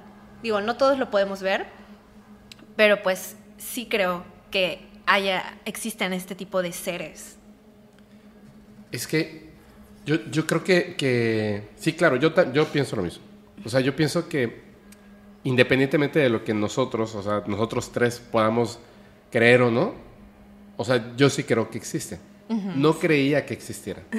No creía que existieran, pero justo lo que acabas de decir. Nosotros estamos acostumbrados a esta globalización. Así es. Donde yo sé, yo sí quiero puedo saber hoy lo que pasó ayer en Japón. Sí. ¿No? Y puedo investigar esa cultura sin tener que moverme hasta, hasta Japón, tal cual. ¿No? Sin conocer a nadie Puedo entender muchas cosas, puedo aprender su idioma, su cultura y más. Puedo saber incluso, después de aprender su idioma, incluso ciertos mitos, leyendas muy particulares que no llegan hasta este lado, pues por las barreras del idioma y muchas cosas más, pero podemos. Imagínense en 1500, en el año 600. O sea, es que de verdad, yo creo que incluso convencer a alguien de la existencia de otras personas era complicado. La, o sea, que hoy en día ocurran situaciones similares, extrañas, alrededor del mundo, tiene sentido porque globalización. Veo algo interesante, lo replico y también hago un TikTok de un fantasma. Por supuesto. Pero cuando estamos hablando de historias que son, pero milenarias, o sea, tal cual, tienen milenios, es muy extraño que se hable de lo mismo. En los libros que, que describen, digamos, la creación de la humanidad, la creación del planeta Tierra, conjuros, hechizos, grimorios, historias de que ellos no consideraban mitos. Nosotros sí, porque era muy claro, por ejemplo, con, con los romanos, con los aztecas, con los toltecas. Esto es mito y esto es historia. Nosotros decidimos, híjole, no me acomoda la historia, mito también pero cuando hablaban de eso, es, era su verdad, ¿no? Sí, sí, Tal cual. Y muchas cosas se tenían que mantener ocultas. Entonces, el día de hoy, que vivimos en una sociedad pues globalizada, tecnológica, etcétera, suena muy raro hasta que lo empiezas a, a, investigar. Justamente hay una serie en Netflix que no me acuerdo ahorita del nombre, pero que habla como que de este tema, ¿no? Es, es un un señor que se dedica como que a investigar eh, la parte de las pirámides. Ajá. Entonces, pon tú que encuentra pirámides aquí en México, de las pirámides de Cholula, y luego se va, por ejemplo, a Cambodia y se da cuenta de que hay, las pirámides son muy similares. Sí. Y, y se pregunta, bueno, hace millones, millones de años, Miles. miles, perdón, miles de años, pues estas civilizaciones no tenían forma de comunicarse, ni Así siquiera es. sabían de su existencia. Así Entonces, es. ¿cómo es posible que haya tantas similitudes y no solamente pues en, en esto de las pirámides, ¿no? Sino como en general había, había muchas cosas de sus mitos, en sus criaturas, y sale él con esta teoría de que a lo mejor hubo una civilización madre y esa civilización madre que, de la que no tenemos conocimiento, incluso antes de los sumerios, que es, bueno, los sumerios son como que esta civilización de la que tenemos tratado que es como la más antigua. Sin embargo, dice este señor que no fueron ellos a lo mejor los primeros, sino que hubo una civilización madre y que algo pasó, se fue replicando en diferentes partes del mundo. Y por eso como que hay conocimiento de ciertas cosas que son muy similares. El tratar de explicar algo en lugar de, o sea, digo, con todo respeto lo voy a decir, el tratar de explicar algo sin evidencias para hacer así oídos sordos y ojos ciegos a la evidencia de, a ver, ¿qué decían los sumerios? Sí. ¿Qué decían los mayas? ¿Qué decían las primeras culturas chinas? Sí. Tal cual. Vinieron del cielo, nos crearon, nos enseñaron. Todas dicen lo mismo. No. Y dice, no, es No. posible. O sea, somos, imagínense eso. O sea, tal cual, no le creemos a la misma humanidad. Que se tomó el tiempo de ponerlo hasta en piedra. ¿Saben lo difícil que es ponerlo en piedra? Pero decidimos no creerlo, ¿no? Sí, hay- Está- est- están todos esos grabados, ¿no? Incluso, no me acuerdo en qué civilización se ven como, por ejemplo, como si fueran astronautas. Sí, Como hay- que hay le- un montón. Le interpretamos, ¿no? Como astronautas, pero pues hay quienes dicen, no, pues es como que la civilización madre, la que vino y nos enseñó todo. Y pues a mí, a mí, o sea, yo cuando vi ese, ese documental, yo me quedé así pensando, dije, Dios, yo creo que tiene mucho sentido, ¿no? Sí, o sea, tiene sentido lo que dice porque si pudiera ser una respuesta si tuviéramos evidencia de eso. Porque no solamente es que sea, Sí. que sea una, una cultura madre, sino dónde estaban, por qué, o sea, qué inventaron como para que los demás creyeran que venían del cielo o se lo inventaron, se lo sacaron de la manga, correcto, ok, perfecto. Porque ya vemos otras civilizaciones que tienen más de 16 mil años. O sea que los sumerios se quedaron cortos con sus Sí. 5 mil, 6 mil años. O sea, 10 mil años más. Que de hecho en el capítulo con Juan Jesús Vallejo hablamos específicamente, bueno, una parte del capítulo hablamos de eso. Entonces ahí ya, ya la gente ya sabe de qué estamos hablando. Pero esa civilización madre, ¿cómo se... O sea, ¿cómo se... Creo. No, no, no. ¿Se expandió? ¿Cómo se expandió por el mundo? También sin dejar rastros. O sea, en aquella época, hace 16 mil años, caminar de Irak hasta la Patagonia, no manches. Bueno, pero, pero igual consideremos que hace mucho tiempo el planeta estaba de una forma diferente, ¿no? O sea, como que ahorita está dividido por continentes, pero, Pero- antiguamente sí era... o sea, Pero eso era cuando estaban los ¿no? dinosaurios. Ahí sí, hace millones de años, en la Pangea. Pero cuando ya estaba la humanidad, ya estaba dividido en continentes. De hecho, estaban más separados que ahora. Porque eh, la única forma de cruzar de un continente a otro a pie era por el estrecho de Bering. Sí. Entonces, empieza a ser como muy difícil. Es lo que digo, o sea, ok, es una muy buena teoría, pero no tenemos evidencia y se nos, se nos desbarata. Sí, se nos Pues, va cayendo. Se a nos la va cayendo, fecha, ¿no? la historia se sigue escribiendo todos los días. Sí. De que se, se hacen un montón de descubrimientos, de actualizaciones, de que se hacen preguntas y encuentran respuestas. Entonces, a lo mejor no hemos llegado a ese punto de descubrimiento en el que podemos encontrar esta cultura madre. Yo- sí, como por eso están también los soparts. Yo creo, de verdad, que es sumamente interesante la creación de, la humanidad y, de... O sea, digamos, no de la humanidad, no del ser humano como tal, sino de las culturas, las sociedades. O sea, el cómo empezó, de dónde obtuvimos la información, aunque sea de otros seres humanos. Siento que cuando de verdad lleguemos a un descubrimiento bárbaro, que va a pasar, tiene que pasar en algún momento, va a ser sumamente sorprendente porque no es no va a ser ni tan conspiranoico como a lo, a lo mejor yo propongo o proponen otras personas, pero tampoco va a ser tan aburrido como, como contarlo así de, ah, sí, este, caminaron durante 200 años y llegaron y fundaron aquí un pueblo. Ok. este, ¿y cómo llegaron a, a- o sea, Sí. o- otro continente que está rodeado totalmente de agua o islas, etcétera, ¿no? o sea, es como igual creo que hay veces que subestimamos las culturas antiguas. Por ejemplo, estos habitantes que se encuentran en las islas polinesias, que tienen toda una historia de cómo fue que viajaron del continente a esa pequeña isla. Sí. O sea, hicieron una embarcación y ellos llevaron también, llevaron alimento y llevaron todo ese tipo de cosas hasta la isla. Y fue hace demasiado tiempo, entonces creo que nos parece un poquito imposible el hecho de crear, de pensar que ellos sabían navegar. Lo que pasa es que sí, claro, claro, también, porque pensamos que si son de la antigüedad, entonces eran como este cavernícolas sin, sin uso de tecnología y raciocinio, y no es cierto, tampoco, No. eso no es cierto. Es justamente, debe de haber algo ahí, un, un agujero muy grande histórico. Pero piensen en eso. América, en América no teníamos ciertos animales, ¿cierto? Sí. ¿Cierto?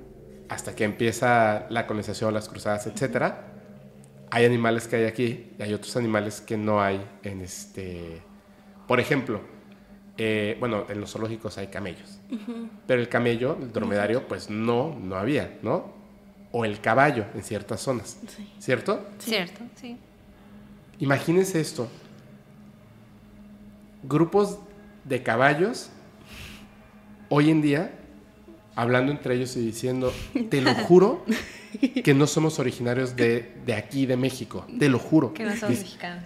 no somos de aquí, nosotros venimos de otro lugar y nos trajeron en unas embarcaciones que cruzan el mar sin que te mojes las patas. Y los otros caballos así, estás loco, caballo. No puede ser. Debe de haber una civilización de caballos que decidió cruzar nadando, ¿me entiendes? Y es ahí don- donde, de repente digo, chispas. Quizá no, no tenemos todavía la respuesta, pero definitivamente no me suena a que sea a que sea este lo que nos han contado en la historia. Creo que nos han ido mintiendo. nos Yo- hemos ido sí, mintiendo. Sí, yo creo que para llenar esos espacios como que hay que hacerle clic de cierta manera, ¿no? Igual hay muchas cosas como que no nos las cuentan completas. Sí, claro. Bueno, igual porque no sabemos toda la historia, ¿no? Está bien difícil. Sí, o sea, en general eh, el ser humano es muy misterioso. O sea, hay muchas cosas que no sabemos de nosotros mismos, ¿no? Eh, pues por ahí todavía nos queda pendiente hacer un capítulo de la humanidad como tal, del hombre. hay muchas teorías acerca de cómo surgimos. Sí. Y no hablando pues solamente como de la parte pues religiosa, ¿no? Sino como, ahora sí, desde el Big Bang incluso, ¿no? Cómo surgimos, cómo surge todo lo que conocemos. Eh, es, es, un- es un tema muy fascinante, la verdad. A mí, a mí me gusta mucho como... En este tipo de cosas. yo y mis dudas existenciales a las 3 de la mañana. Pues no, sí, no, está, está súper bien. De hecho, yo, yo ahorita me he estado clavando muchísimo en... Después, la verdad, fue después de- del capítulo con Juan Jesús Vallejo. Dijo muchas cosas. Es que dije, wow, o sea, ya sabía yo que, que soy ignorante de muchas cosas, pero ignoraba que tanto era ignorante. Sí. Y hay tantas cosas porque la verdad, o sea, entre Europa y América, cuando uno viaja parece que no hay como, o sea, hay muchas diferencias, pero culturalmente, en la historia, lo que nos enseñan en, las, en la escuela, digamos como de, de cultura general, es mínimo. Sí, o sea, sí, realmente hay no entendemos, no conocemos. claro, no entendemos los conflictos en Medio Oriente, pero definitivamente porque no entendemos su religión, su forma de, de, este, política, no tenemos ni la menor idea. Entonces, hay muchas cosas que criticamos, pero criticamos o, o, este, o hablamos desde la ignorancia. Y eh, bueno, así es el ser humano, me cuento, así pasa. Y en estos casos es lo mismo, ¿no? O sea, tratamos de explicar las cosas con las herramientas o el conocimiento que tenemos a la mano, que no es ni todo el conocimiento ni es toda la verdad. Entonces, tenemos que llenar esos espacios y en, el, en esa llenadera de espacios omitimos ciertas cosas porque simplemente, pues no nos cuadra que haya llegado un ser extraterrestre o seres extraterrestres y dijo, graciosos primates, vamos a ser los más inteligentes. Pero posiblemente también pasó, ¿no? Sí, o sea, hay, hay demasiadas cosas que, como tú dices, no ignoramos. Pensando en mis tiempos de la escuela, ¿qué es lo que te enseñaban respecto al ser humano, ¿no? Como la teoría del Homo sapiens, eh, los homínidos, etcétera, ¿no? Como que los dinosaurios. ¿Y qué te enseñan del mundo antiguo? Mesopotamia, lo muy superficial de China, este, en Europa. Digo, nuestra y se educación... mucho que en Egipto nada más, ¿no? Sí. Y también nuestra educación es muy eurocentrista hasta cierto punto. Entonces, por ejemplo, hay muchas cosas de Asia que ignoramos, que no sabemos. Y creo que, bueno, al menos personalmente a mí es una cultura que me fascina mucho porque hay muchas cosas que son, o sea, son mágicas, para mí son mágicas. De la misma manera que, por ejemplo, los, los mayas, incluso aquí en Mérida, que es Mérida, que tenemos una cultura maya muy rica.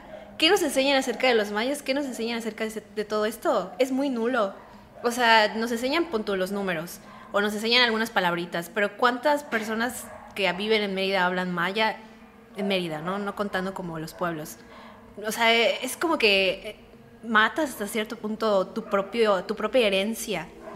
Y, pues creo que es importante, ¿no? Igual estás empezando, empezar a, conocer lo que tienes cerca y también como que ir expandiendo ese conocimiento hasta donde tú quieras llegar, hasta porque el conocimiento es así limitado. Creo que nunca vamos a dejar de aprender porque siempre pasan nuevas cosas, ¿no? Como tú dices, la historia se va construyendo todos los días.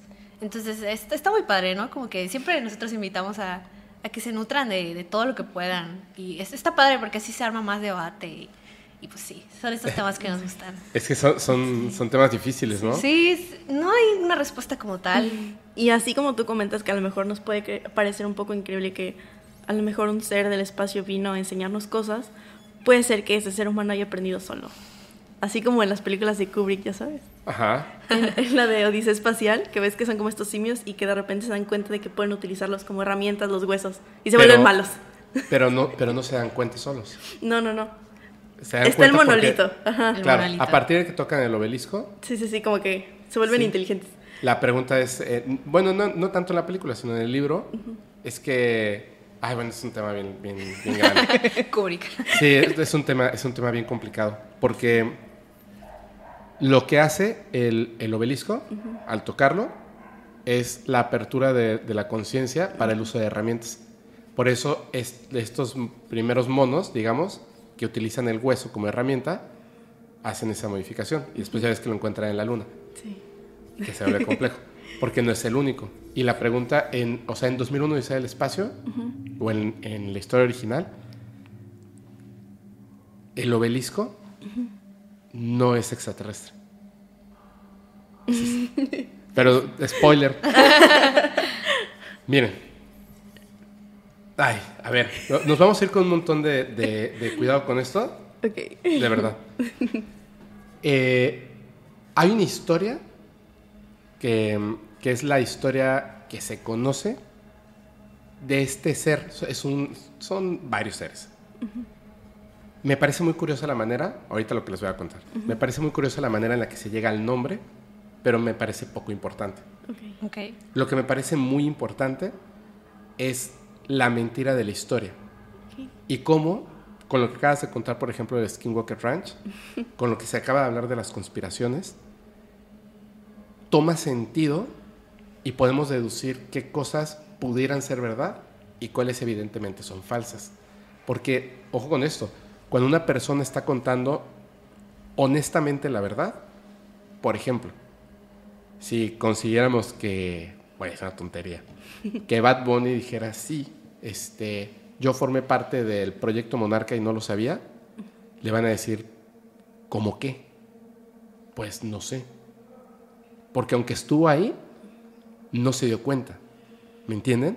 Porque te construyen una realidad. Ese es el poder, ese es el poder de las mentiras que manejan, supongo, personas o entidades de poder.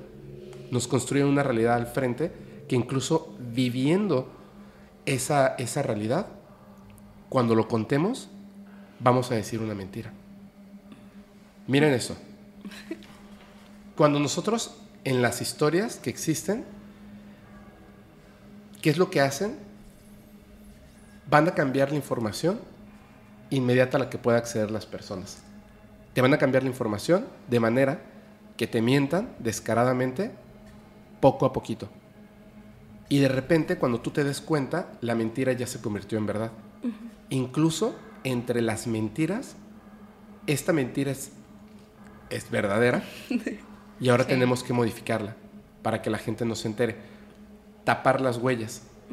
Yo hace 10 años me preguntaba, ¿qué va a pasar cuando lleguen estos seres y descubramos que los gobiernos nos han estado mintiendo y han estado ocultando las cosas? Pues ahorita ya no pasaría tanto. De hecho, estamos más o menos a 5 años de que no nos demos cuenta y parezca que siempre nos entregaron la información y estaban ahí y la descubrieron junto con nosotros. Pero no es cierto. ¿Cierto? No es cierto. Yo se los pongo así. Hace... Cuando ustedes escucharon, más o menos, ¿cuándo fue la primera vez que escucharon de Roswell, el incidente de Roswell de 1947? Uy, Yo, tiene rato. mm, yo recientemente, como hace dos años. Dos años. Sí, ¿Y tú? como cuatro años. ¿Como cuatro? Ok. Y no les pareció nada sorprendente.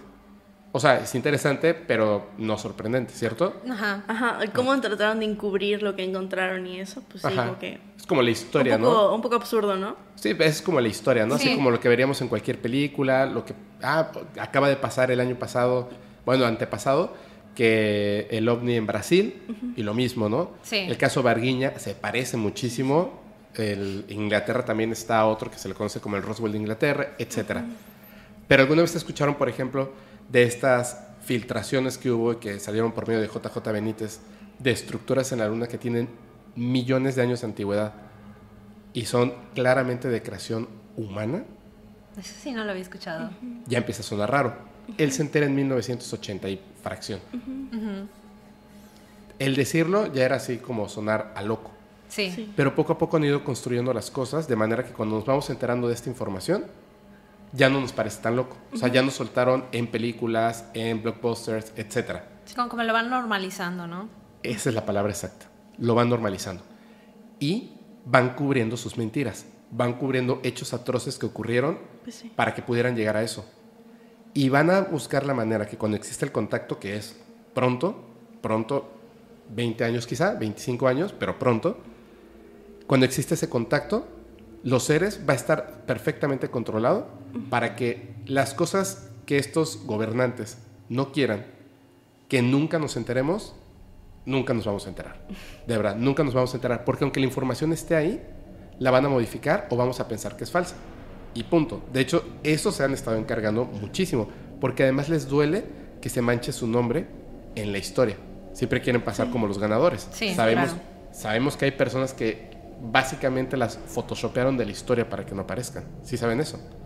Entonces, quien tiene el poder es quien cuenta la historia. Y quien Así cuenta es. la historia es el que dictamina cuál es la verdad. Punto. No hay de otra. Yo conté una historia aquí, la vez pasada, eh, que me gusta muchísimo. Llevo mucho tiempo como observándola, digamos, y tiene demasiadas vertientes, es muy compleja de contar, que es la historia del libro amarillo. Pero Sí, sí, sí. No solamente se le conoce como, como el libro amarillo, sino al objeto, que además lo cambian de forma, también se le conoce como el cubo de Orión. Ok. Pero no era un cubo. O sea, es que ahí va la cosa. No era un cubo. Era algo parecido a un libro. Era como un rectángulo tridimensional de metal. Pero luego pasó a ser un cubo. Y se le conocía como el libro amarillo, aunque tenía otro nombre, porque las letras y las imágenes ahí se veían de color amarillo. Cuando se expresaban como un holograma, ya obviamente era como la realidad plena, ni siquiera dicen que como cine, realidad plena, tal cual, Ok. eh, tridimensionalmente y etcétera. Pero hay muchas gentes involucradas en esto. Hay una historia específicamente de una persona que es, un- es algo que se ha repetido con el tiempo. Es el gobierno, de una manera u otra, toma el control de seres vivos no humanos. Y estos seres vivos no humanos están no, no están por intercambio, sino que están como aprisionados. O sea, son prisioneros tal cual de este gobierno. Y resulta que de alguna forma u otra se van, desaparecen. Siempre con ayuda de seres humanos. Yo siempre me pregunto, si tantas veces se ha contado, no solamente en Estados Unidos, tantas veces se ha contado esto, ¿qué nos hace creer? Uno, que de verdad estaban siendo prisioneros. Ellos tienen su propia agenda. Claro. Definitivamente. Definitivamente. Ellos tienen su propio propósito de visitar la Tierra y no hacerse presentes. Eso no es decisión de ningún gobierno, es decisión de ellos. La pregunta grande es, ¿por qué no se hacen presentes? ¿Qué está pasando en ciertos lugares como el Skinwalker Ranch? ¿Qué está pasando? ¿Qué ocurre? ¿Dónde está la verdad de los temas? Entonces, esto que les voy a contar, hay un doctor que se llama Dan Burich. En, rápido, porque tiene, tiene una, historia bien importante, o sea, es, es un doctor, es un científico, muy, o sea, muy inteligente, muy interesante. Él estudia microbiología y psicología en la Universidad de Las Vegas, Nevada. Hace un doctorado en microbiología en la Universidad de Stony Brook del estado de Nueva York. Después, bueno, era tan bueno, era tan bueno que desde que estaba chiquito se, convierte en el miembro más joven de la Sociedad de Microscopios de Los Ángeles. En 1986, él nace en 1964. En 1986, o sea, a los 20 años de edad, era tan inteligente como el caso de Robert Lazar. Sí. Era tan inteligente esta persona que llegan dos personas del gobierno, traje negro, sombrerito, o sea, como si fueran los hombres de negro tal cual, a decirle, oye, ¿sabes qué? queremos que trabajes con nosotros en, algo súper así, top secret, bla, bla, bla, bla, bla. Y a él le parece que no es buena idea. Y dice, no, gracias. Así, tal cual. Le dicen, pero ¿cómo? Y bla, bla, bla, bla. No me interesa. No quiero. Así, yo soy ratón de, de biblioteca y yo quiero seguir aprendiendo. No me interesa. ¿Me pueden decir de qué se trata? Pues no, porque es top secret. Bye. Adiós. Listo, se van. Pasa así un tiempo trabajando en diversas cosas todo siempre que tiene que ver con sus ramas de psicología, de ciencia, etcétera, ¿no? Y en 1989, mientras está trabajando, le comienzan a mandar muestras de tejidos. Muestras de tejidos. Él empieza a examinar estas muestras, o sea, le pagan por qué es esto, tal cual, él hace la muestra, digo, eh, hace el estudio de la muestra, las examina, hace un reporte y entrega su reporte. Punto. Así poco a poco como que, aunque él había dicho que no, como que lo fueron metiendo en estos trabajos top secret. Ya para el 90, 91, ya está trabajando un programa clasificado. Mm. O sea, ya, ya entró en esto. Esto empieza, o sea, el programa estaba clasificado, él no sabía para quién trabajar exactamente y no sabía como nada, así de clasificado era básicamente, tú estudia esto y no digas nada, listo, punto. Mi dinero, fregón. Pero ya en 1994, que obviamente pues se dan cuenta de que pueden confiar en él, porque así es como va, evolucionando todo esto, comienza a trabajar en un programa secreto llamado el Proyecto Acuario. Es bien famoso, a esta película al respecto, libros y más. Él dice que se llama así, Proyecto Acuario.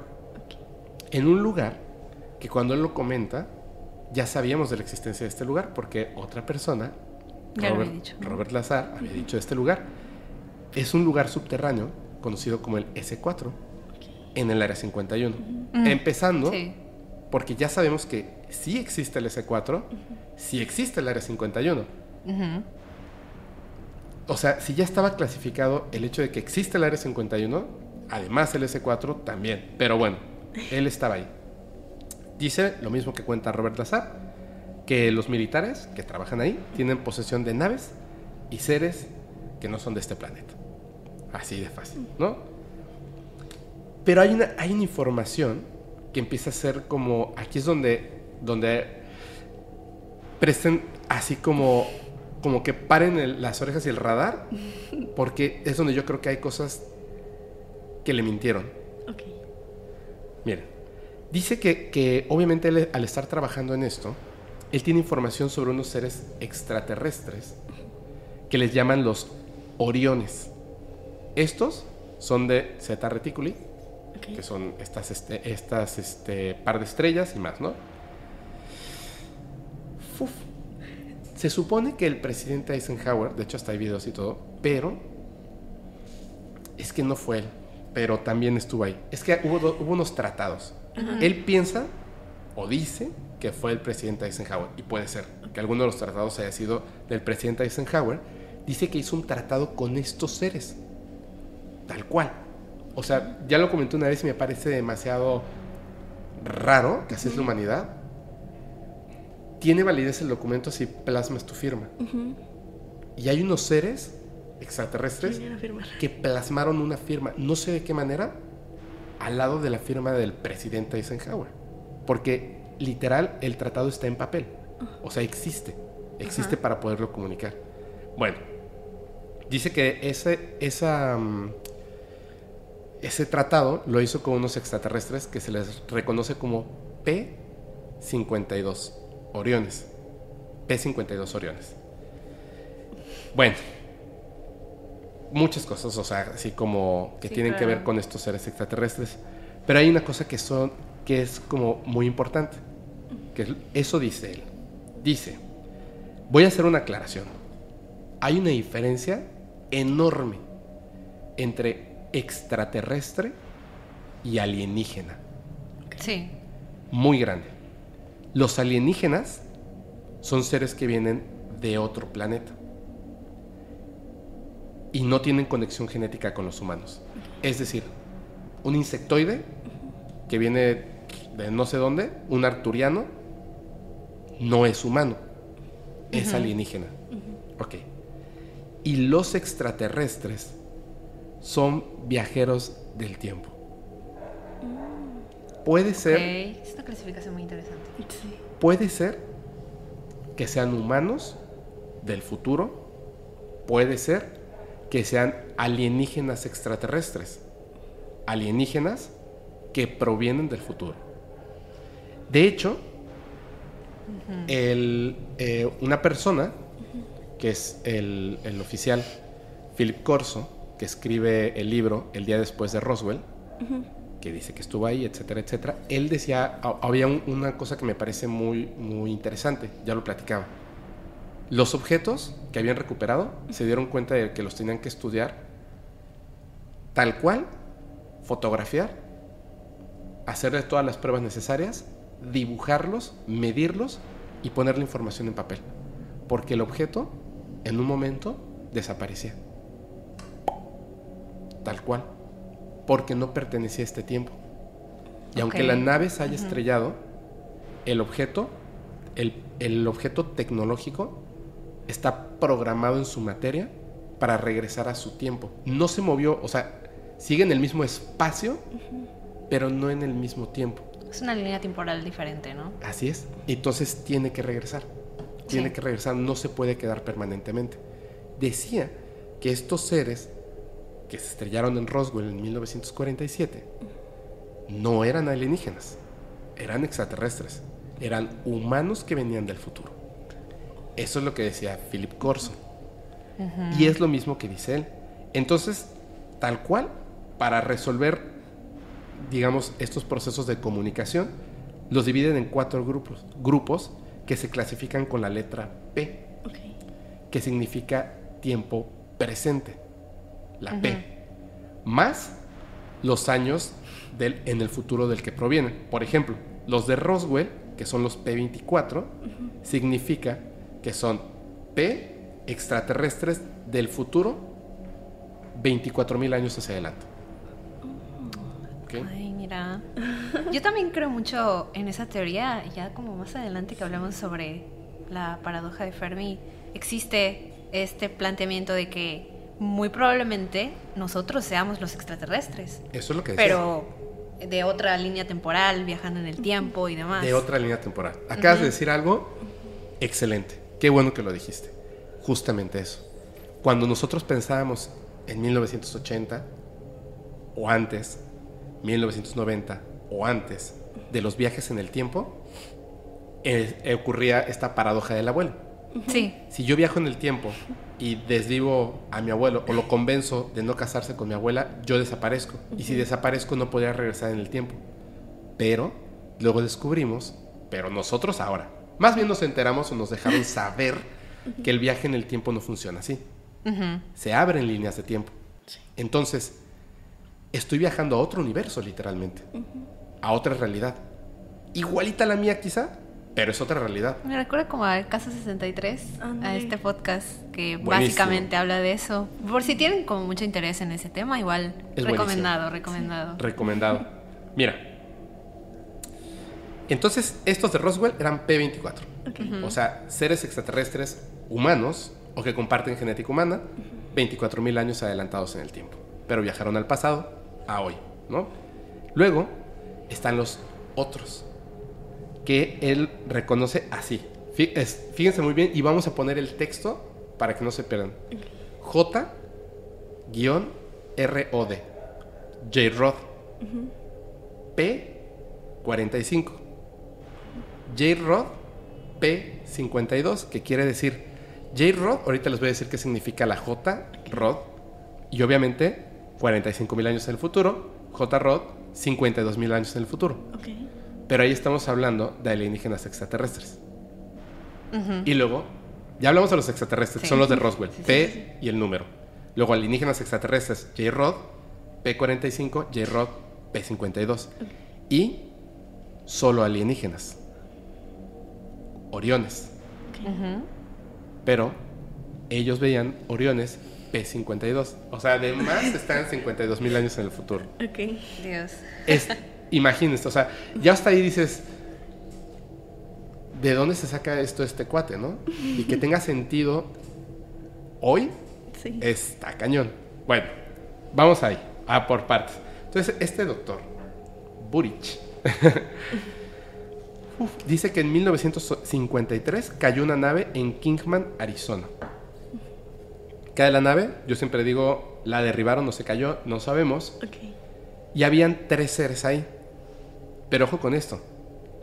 Dos de estos seres eran P45 Ok. y uno era P52.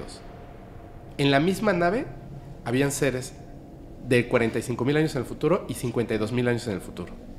Seres extraterrestres. Uno de los P45 fallece eh, durante el incidente y los otros dos sobreviven. Se los llevan al Laboratorio Nacional de los Álamos, que también tiene una historia en el Laboratorio Nacional de los Álamos tremenda, y es donde hacen un montón de cosas. Y empiezan estos seres que estaban vivos, P45 y P52, comienzan a trabajar con un señor que se llama Bill Uhouse. El señor Bill Uhouse para construir un simulador de vuelo para que los pilotos de Estados Unidos seleccionados puedan volar estos ovnis que son una réplica de las naves extraterrestres, pero construidos 100% en Estados Unidos. ¿Se acuerdan lo que les contaba de, de Stephen Greer? Sí, sí. Esto, imagínense, desde aquella época ya estábamos haciendo las réplicas. Y ahora, ¿por qué específicamente unas réplicas? Porque había un problema de medidas. Ok. Las naves que habíamos recuperado o que nos habían que habían sido entregadas por cualquiera de estos seres comparten una cosa. Estos de Orión son chiquititos. Miden entre 1.20 y 1.50. Ok. Entonces, pues obviamente, ¿cómo vas a pilotar si ni siquiera entras en, en la nave? O sea, entras ahí todo chueco. No está diseñada para ti. Entonces, lo replican, pero no tenemos ni los mismos materiales, ni muchas cosas. O sea, no, no la tecnología, Los materiales. los materiales para su construcción. Por eso hacían réplicas. Y le piden a estos seres, les piden, les exigen, acuerdan con ellos que les ayuden a trabajar en estas réplicas con materiales de la Tierra para construir estas naves que puedan ser y funcionar como las de ellos. Y dicen, va. Entonces, al P52 se lo llevan al S4. Que había un problema con el P52. P52 no hablaba. Oh, No hablaba. Solo se podía comunicar de una manera. De forma telepática. Sí. Hay un problema con la comunicación telepática. Ya lo contamos una vez. Imagínate tu, la forma en la que ustedes han vivido, las cosas que saben, el idioma que hablan, las películas que han visto, van a determinar la forma en que se construye sus pensamientos. Si yo paso mis pensamientos y yo soy, digamos, eh, una persona de la India por ejemplo, que tengo totalmente otra idea y yo te quiero decir, te quiero hablar de Vishnu, te quiero hablar de, de Ganesh, pero yo no te puedo decir el nombre porque no hablamos el mismo idioma. Te pongo la representación de un Dios creador. Tú vas a decir Dios. Para lo- el, mí. Padre de Jesús. Pero yo no te dije eso. Yo te dije otra cosa. Si eso entre humanos ya tenemos un problema, imagínense entre seres que ni siquiera son de, son de 25 mil años en el futuro, 52 mil, o de otro planeta, peor aún. Entonces esa comunicación se vuelve hiper compleja. ¿Qué es lo que hacen con J-Rod? Se lo llevan a este lugar, al S4, y lo ponen con especialistas del lenguaje buscando una forma en la que nos podamos comunicar con él, con J-Rod. Primero le muestran un alfabeto y símbolos, cuadrado, círculo, triángulo, rayita, punto, etc. Números, letras, lo más sencillo posible. Básicamente como le ponen una tabla Ouija, ¿no? Sí, tal cual. Y entonces, él lo que hace es que señala la J. Por eso comienza su nombre con J. J. Pero no la seleccionó por la forma ni por lo que representa la letra J, sino por el número. 1, 2, 3, 4, 5, 6, 7, 8, 9, 10. 10. J. 10. Él estaba pensando en el número 10. Ah, Ok. ¿Ok? J. Y luego selecciona un símbolo que es una barra, que en inglés se llama rod. Mira, para los seres, haz de cuenta que lo que él hizo fue marcar la J, que es el número 10, y una línea. Porque para él, para él, la línea significa 5. Como los Como mayas. lo- sí, yo eso decir como los mayas. Totalmente, totalmente. Como los mayas. Lo que él quería hacer era representar el 15. Ah, ya, ya. Por eso es J-Rod. ellos escogen este número porque a, a pesar de que ellos son de Zeta Reticuli, a pesar de ser de Zeta Reticuli, ellos tienen como que su base en una estrella que está a 15 años luz de distancia Ok. de la Tierra, por supuesto. Entonces, lo que estaba marcando ni siquiera era su nombre. Estaba diciendo La ubicación. de cuándo venían, Ok. la distancia que La recorren para llegar. Eso es lo que estaba diciendo. Pero se quedó J-Rod. Su nombre se, se pasa a ser J-Rod. Pero no era esto. Resulta que este ser en la Tierra eh, se queda solamente un tiempo, dos años, interactuando con este doctor que le está enseñando a comunicarse por medios no telepáticos porque tiene una enfermedad que se llama polineuropatía y fallece Ok. el primer J-Rod. Pero después, el otro, ¿se acuerdan que eran dos? Este les enseñó y le pusieron de apodo J-Rod. Ok. J-Rod P45. Pero el otro, que se queda con los científicos, empieza a trabajar con ellos. Y específicamente, ¿se acuerdan que les estaba contando el doctor Burich? Sí. Sí. que es el que termina trabajando y contando esta historia. La razón por la que estaba con el doctor Burich es que, ¿se acuerdan que él, miembro de, de, de este, le encantaba la ciencia, psicología y hacía estudios de tejido? ¿Se acuerdan que tenía una enfermedad? Generan una enfermedad. Entonces, él estaba ahí para ayudarlo, para que no muera. Ese era su trabajo. Ese era su trabajo. Él se la pasaba, dice que todo el tiempo sacaba muestras del tejido de J-Rod para estudiarlo. Pero él aprendió algo. J-Rod tenía un nombre. No se llamaba J-Rod. Obvio. No, no, no. Eso era- o sea, no se llamaba 15. Su nombre era Kaelha. Kael, ja. Kaelha, así juntito, Kaelha. Dice que este ser siempre pedía que fuera el doctor Burich el que estuviera acompañándolo. Siempre. Porque el doctor Burich, a diferencia de los demás, se podía comunicar telepáticamente con él.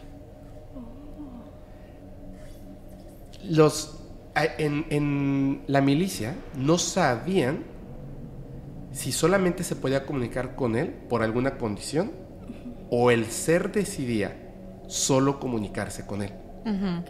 Que eh, van a ver en otras historias que es eso. El ser decide con quién se comunica y por qué. Notan algo como una humanidad distinta que los militares que están ahí cuadrados así de Sí, claro. patrióticos, este, no. Hablando de masculinidad frágil, la de estas personas, así de, soy hombre, tengo 15 medallas, tienes que comunicarte conmigo, soy el de más alto rango. Ok, no. Digo, no creo que funcione así para ellos. Obviamente no, pero quítaselo de la cabeza, es que yo tengo el poder, Sí. me vale pepino, ¿no? Entonces se empieza a, a comunicar con él. Pero chécate eso. J. Rod le dijo que la razón por la que lo había seleccionado a él es porque lo había seleccionado desde que él era un niño. Ya los tenía planeado. Exactamente. Es- eso, eso es, eso es lo que a mí, eso, ese es el subtexto que siempre me encanta. ¿Cómo me seleccionas a mí cuando soy un niño? Si tú acabas de colisionar, acabas de conocerme, ¿cómo me seleccionas cuando era un niño? Esa es la cuestión. Y mira, le dice que cuando en 1973, cuando Burich era un niño, lo secuestró junto con otros niños. Ah, lo, lo abdujo. Sí, lo secuestran, tal cual. Obviamente no recuerdan porque en el tratado estaba, entre los tratados, que a los secuestrados se les borra la memoria. Entonces el doctor Burich había sido de niño secuestrado por este, este ser cuando tenía nueve años de edad. Pero no solamente lo habían secuestrado a él como niño, sino que también habían secuestrado a un niño más. En ese entonces, a- antes, cuando él era un niño, Sí. cuando Burich era un niño, estaba el MJ12, Majestic 12. ¿Se acuerdan que él señala la J que es el número 10? Sí. Para ellos, las matemáticas y los números es sumamente importante. Sumamente importante. De todos los que estaban ahí del Majestic 12, cada uno, por eso es Majestic 12, son 12 personas. Había uno que estaba designado como el número 1, número 2, número 3. El número 1 evidentemente era el más importante. Y el número 12 digamos que era el menos importante de los 12 que había. ¿Al hijo de quién creen que, que secuestraron? Al número 1 al más importante. Sí. Pero ocurrió algo terriblemente malo. Ese niño, en el proceso de abducción, fallece. Y entonces, el que pasa a ser el siguiente Es él. es él, la semilla para que después se puedan comunicar. El doctor Burich. Bueno, se lo muestra telepáticamente.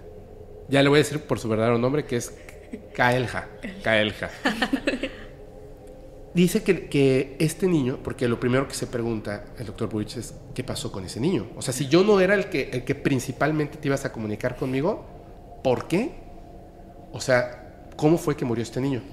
Al momento de pasarle la información, Kaelja al niño fue tanto que su cerebro no lo soportó y falleció. O sea, sin querer Lo mató. lo mató, sin querer. ¿Se acuerdan que él desde que estaba jovencito en la universidad ya lo estaban buscando? Sí. Voy a otra pregunta. Si todavía no había colisionado la nave, ¿por qué ya lo estaban buscando? Bueno, a lo mejor seguramente a partir de ese encuentro lo condicionaron. Pero lo estaba buscando el gobierno de los Estados Unidos. Ajá, pero digo, a lo mejor este ser lo condicionó a que le gustara la ciencia, Sí, a que le gustara que tuviera todos sus intereses para que pudiera ser llamado y poder volver a encontrarlo. pero si el gobierno de los Estados Unidos no tenía contacto con Con Kaelja, ¿cómo sabían cuál era el niño? Buena pregunta. Es una pregunta. Claro, claro. Hay una respuesta. ok. Hay una respuesta. El niño del Majestic, eh, del número uno, que fallece, estaba programado su encuentro. Y del doctor Burich no. Pero en aquel entonces, por el tratado, tenían que mandar una lista de las personas que iban a secuestrar y después borrar de la memoria. Entonces ellos sabían que había un niño de la misma edad secuestrado. Obviamente, algo tenía que ver el niño. Si uno no pudo, algo tiene que ver el otro y pusieron los ojos encima de él. Siempre lo estaban vigilando. Cuando cumple 20 años, que ven que está metido en todo esto de ciencia, psicología, tejidos y más, dicen algo, algo tiene que ver, lo tenemos que hacer partícipe. Luego ocurre la colisión, tienen a estos seres, los empiezan a dividir y resulta que ese niño que fue secuestrado, que ellos sí sabían, el gobierno tiene algo que ver con este ser. Se puede comunicar telepáticamente. Bueno, así pasa, tal cual, eso es lo que, lo que él cuenta. Dice que, que, que los seres, estos seres, manipulan el tiempo y el espacio. No solo el tiempo, el tiempo y el espacio. Que ahorita vamos a, vamos a ver eso porque es, es muy raro. Ellos vienen de la Tierra de una época distinta. ¿Ok? Y aquí es donde yo les digo que cuando pensamos en esta onda New Age que nos quieren vender ciertas personas, donde nos dicen, sí, el contacto y son seres de paz y amor y, y este, así, onda hippie, no es cierto. Ellos tienen sus propias intenciones. No es que sean malos, pero tienen sus propias intenciones. Sobre todo si pensamos que son humanos del futuro. Vamos a creer que es cierto. Eh, por, solo por, por fines de la historia. ¿Creen que 25.000 años en el futuro, si vienen al pasado y lo quieren mantener en secreto, sea por algo bueno? ¿Quién sabe? Yo, yo, yo, no creo. Digo, igual como estos conceptos de moralidad son, son muy arbitrarios, son muy subjetivos, ¿no? Lo que para mí es malo, para esa persona puede ser bueno y viceversa, Exacto, ¿no? exacto. Entonces, a lo mejor lo podemos interpretar como algo malo, sin embargo, para ellos en ese futuro es algo bueno, ¿sabes? Así o sea, es. como que algo que tiene que pasar eventualmente. Miren, el doctor y este ser comenzaron a tener como una amistad. Él así lo llamaba. Sin decir nada, cuando él se ponía así como, como astronauta tal cual, para que obviamente no, no fuera a infectar él al ser o el ser a él, y era así con todos, cuando entraba a sacarle las muestras de tejido, él no decía nada, pero el ser le estaba mandando información. Y él mandaba información al ser. O sea, básicamente tenían un diálogo de emociones e imágenes. Y empezaron a tener una, una amistad. Porque el ser obtenía información del mundo y de muchas cosas por medio de la mente del doctor. Y el doctor recibía respuestas a ciertas preguntas que de repente surgían al momento de estar ahí, como la historia del niño y más. En, en un momento que estaban ahí con, con todo esto de su comunicación, obviamente los militares se dieron cuenta de que se estaba comunicando con él, telepáticamente, y le dijeron que no podía hacerlo. Que tenía que detener ese proceso de comunicación telepática. Obviamente, en el momento en el que se lo están diciendo a él, el ser se entera de lo mismo, porque ya están conectados telepáticamente. No sé si el ser o él directamente decide mentir. ¿Ok? Y dice, no, yo no tengo ningún proceso telepático con el ser, para nada. O sea, no sé de dónde sacan eso. Lo notamos. No, yo no, yo no sé, yo no sé nada. Dice que cada vez había un protocolo que me parece bien interesante. Súper interesante porque tiene que ver con un encuentro en la luna, con Neil Armstrong, etc. Cuando él entraba a donde estaba J. Rod, no, está padre su nombre así, J. Rod, suena, suena como, como superhéroe, ¿no? Algo así. Cuando entraba en la habitación donde estaba J. Rod, una habitación especial, y él iba así con su traje, tenía que levantar la mano. Así, como saludando. Porque es una forma en la que esto significa que estoy entrando amistosamente. El ser, cuando él entraba y levantaba la mano y reconocía que era él, lo dejaba tranquilo, se acercaba, tomaba la muestra del tejido y después se retiraba. En ese, en ese momento estaba la comunicación telepática. Un día dice que entra vestido así con todo esto, solamente habían como ciertas imágenes, comenzaba como hay una conexión, pero no sé qué está pasando. No digo nada. Entra, levanta la mano, el ser estaba parado en la, en la posición de siempre, él entra, levanta la mano y de repente, cuando él está caminando hacia, hacia el ser, de repente el ser avanza hacia él. Y él, o sea, fue como fuera de lo común, que se espantó tan fuerte que se cayó y se fue de espaldas con el trajezote y quedó tirado en el piso. Y en ese momento el ser camina y brinca sobre él, se para encima de su pecho y se acerca hacia él, hacia su escafandra, y lo ve directamente a los ojos. Uy. Dice que el ser delgadito casi no pesaba. O sea, de estas historias de los seres, es como que no pesa. Ujú. Se le para ahí, se le acerca y lo ve directamente a los ojos. A partir de ese momento, primero ocurrió algo que hemos visto en un montón de historias de estos fenómenos, lo calmó. Inmediatamente sintió calma, paz, tranquilidad, ya no estaba asustado, ya no estaba alterado. Y hicieron lo mismo que hicieron con el niño que falleció. Le pasó información de golpe. Todo lo que les estoy contando es información que le pasó. Y él recibe todo, todo este golpe de, información.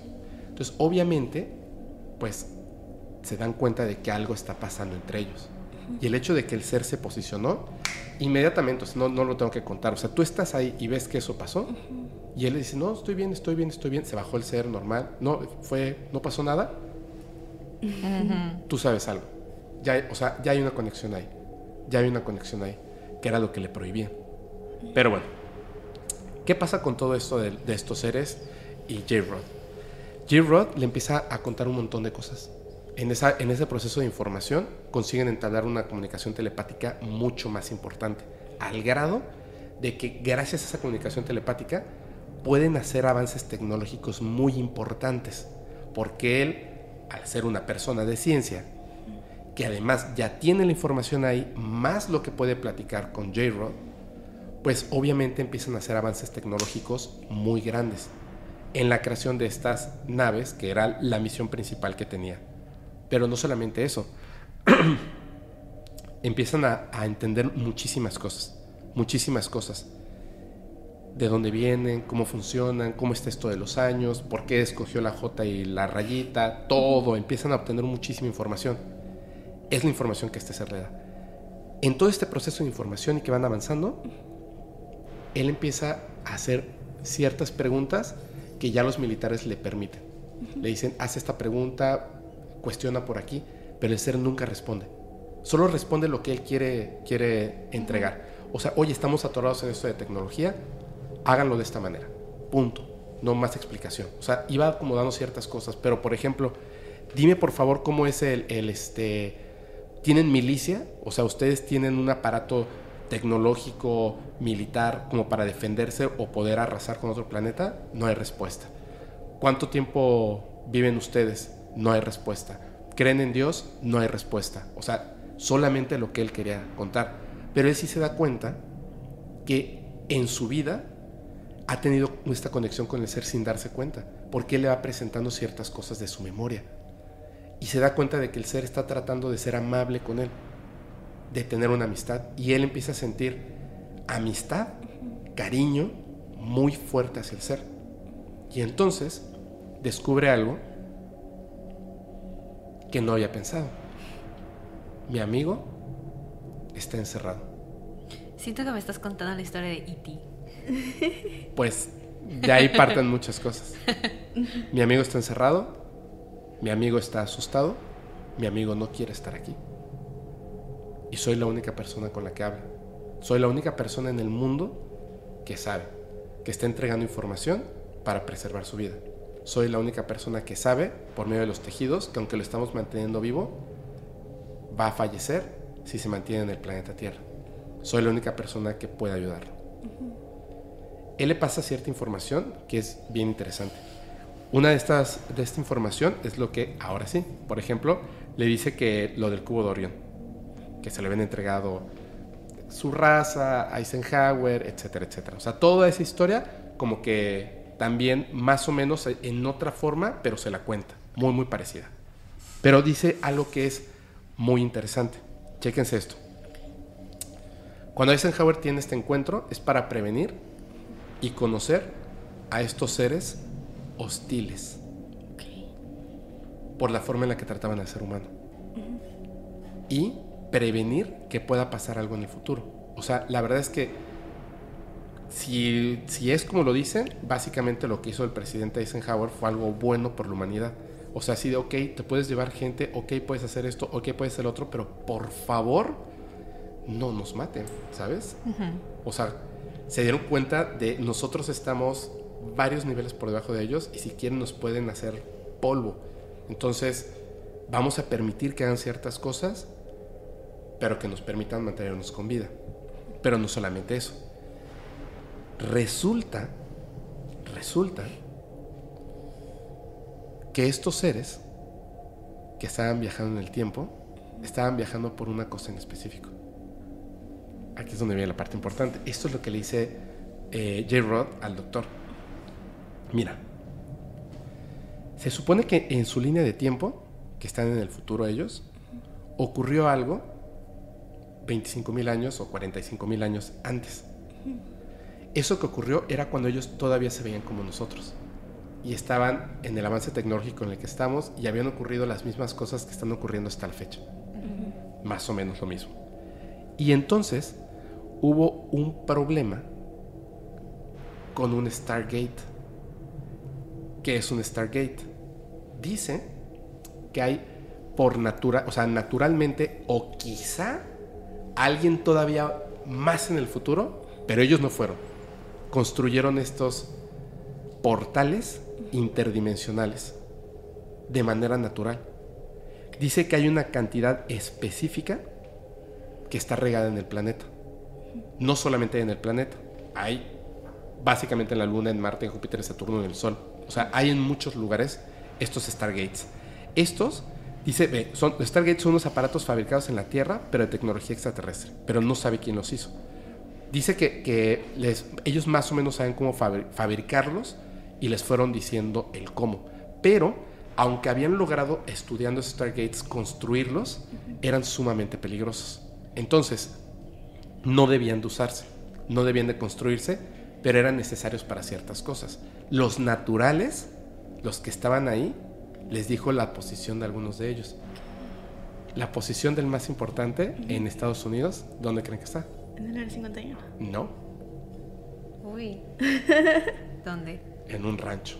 ¿En serio? Ya ves. Todo se conecta. Todo se conecta. Hay varios.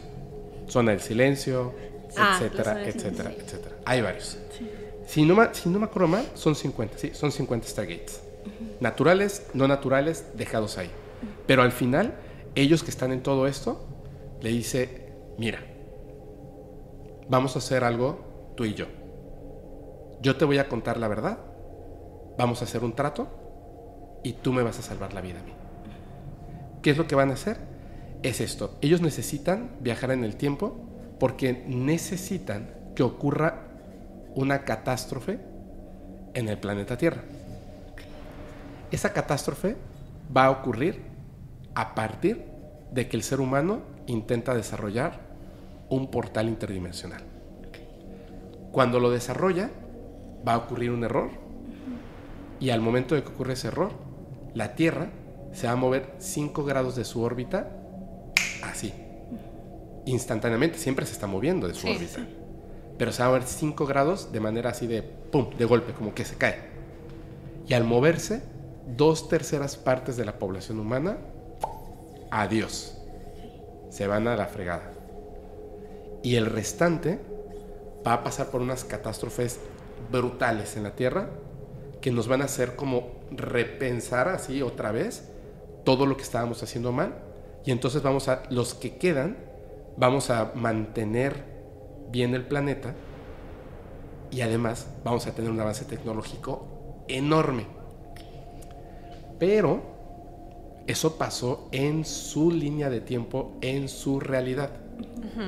Cuando un J. Roth viajó en el tiempo, y les pidió que construyeran un Stargate con tecnología que no era de ellos.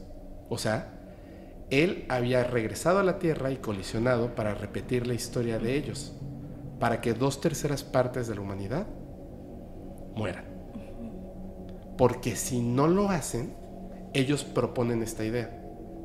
Si nosotros no les damos esta tecnología y ustedes cometen ese error más adelante, si no lo hacen, quizá nosotros nunca vayamos a existir en esta realidad. Y si no existimos en esta realidad, no va a haber un J-Rod que viaje en el tiempo para volver a ocurrir a hacer lo mismo en una cadena infinita de realidades brincando otras realidades, brincando otras realidades, haciendo que un cataclismo ocurra que pueda salvar a la humanidad, que evolucione 25.000 años en el futuro, pueda descubrir los Stargates de otra civilización más avanzada en el tiempo, pueda regresar, pueda conversar a un ser humano de que lo ayude a construir un Stargate. Es decir, nos extinguiríamos, o sea, desapareceríamos por completo. Puede ser. O una tercera parte, ¿no? Pero puede ser que todos. Puede ser que todos. Entonces él ¿cómo vamos a construir un Stargate? No debemos construir un Stargate. No debemos hacerlo. O sea, ¿por qué? O sea, poner a dos terceras partes de la población humana en, bueno, no en riesgo, o sea, a una tercera parte en riesgo y dos terceras partes desaparecen solo por la probable este, situación de que si no lo hacemos, ustedes no existen y entonces no regresan en el tiempo y entonces no podemos existir nosotros, no puede ser. No puede ser, siendo que son realidades distintas. Y en tu realidad, una tercera parte sobrevivió. Pero ¿qué pasa si en esta realidad nadie sobrevive? Pero ojo. Por eso yo digo que ellos tienen su propia agenda y su propio control. Aún sabiéndolo, él le dice a los científicos que existen estos Stargates. Los empiezan a localizar y empiezan a tomar zonas del planeta que no corresponden, por supuesto, a América y se inventan conflictos políticos, sociales y de todo tipo para poder tomar control de estos Stargates que están en puntos determinados del planeta. Los que son de construcción los pueden mover, pero tienen que construir uno. Y les dice cuál es la tecnología y la forma de construir uno. De hecho, para poder viajar en el Stargate, en el portal, no puedes hacerlo así como, ¿qué onda? Y cruzas caminando y... No puedes, por ejemplo, la ropa, no puedes llevar ropa, porque literalmente cruzas desnudo, porque si cruzas del otro lado te pulverizas, ¿no? O sea, es, una cosa súper compleja, pero construyen literalmente como un carrito, así, un, carrito con ruedita, como una carretita, que puede llevar a una persona, a una persona pequeña. J-Rod está muriendo, ya no va a aguantar más él ayuda a construir esto. El Stargate, los grupos de científicos emocionados, los militares, estamos construyendo Stargate. Y entonces deciden probarlo un día. Hay una persona que va a cruzar por el Stargate. Cuando accionan el Stargate y hacen el agujero en el tiempo, él toma J-Rod, que ya se había subido al carrito, y lo empuja aunque le dispararan, aunque lo que sea, y lo empuja a través del, del portal. El portal estaba diseñado específicamente para que él pudiera regresar a su tiempo y espacio en forma para que lo pudieran curar. Y después de que cruzó, se cerró el Stargate y no había tecnología para volverlo a abrir. O sea que lo engañó y lo dejó solo. Nosotros pensaríamos que esta persona evidentemente pues va a perder la vida. Pero ocurrió algo muy semejante a lo de Philip Corso y a otras personas. En altos rangos lo detienen, se lo llevan, entra una persona, un militar de altísimo, de altísimo rango, y le dicen, ¿por qué lo hiciste? Y dice, porque era mi amigo, porque me estuve comunicando con él y sentí que era, debía hacerlo. Ok, sigue trabajando. ¿Cómo? ¿No va a haber un juicio militar ni nada? Esto ha pasado muchas veces. Oh, boy. Esto ha pasado muchas veces. El ser tenía su propia agenda y estaba haciendo lo que quería. Y los utilizó a todos, incluyendo al doctor, desde que era un niño desde que era un niño. La cuestión es esta. Por eso digo, pensando que todo esto fuera real. Pensando que fuera real. Sí. Con las cosas que, fueron muy bien descubriendo ahí, entre paréntesis, ahí. Pensando que es real. Si va a ocurrir entonces lo de que Kaboom dos tercias partes de la humanidad con la tecnología que dejó para construir los portales.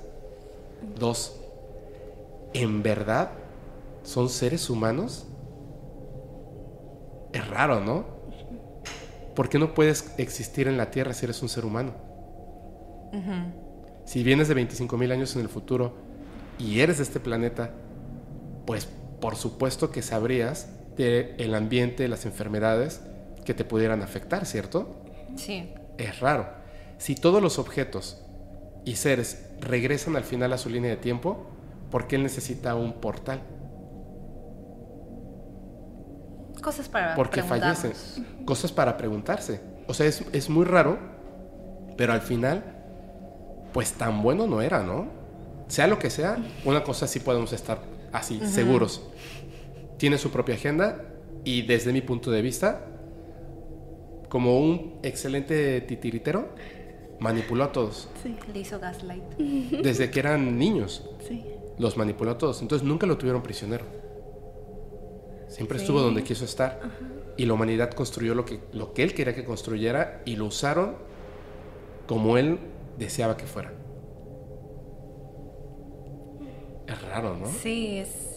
Te, te deja mucho para pensar. ¿Cómo la haré para dormir hoy? No sé. Co- Coaleja, Caelja, perdón. Que era, ah, es J-Rod P52. O sea, es 52 mil años en el futuro. Caelja. Sí. ¿Cómo ven? Ay, me, me, me, me pasé un montón, ¿verdad? Es que me encanta. Me hiciste sentir miedo. ¿Sí?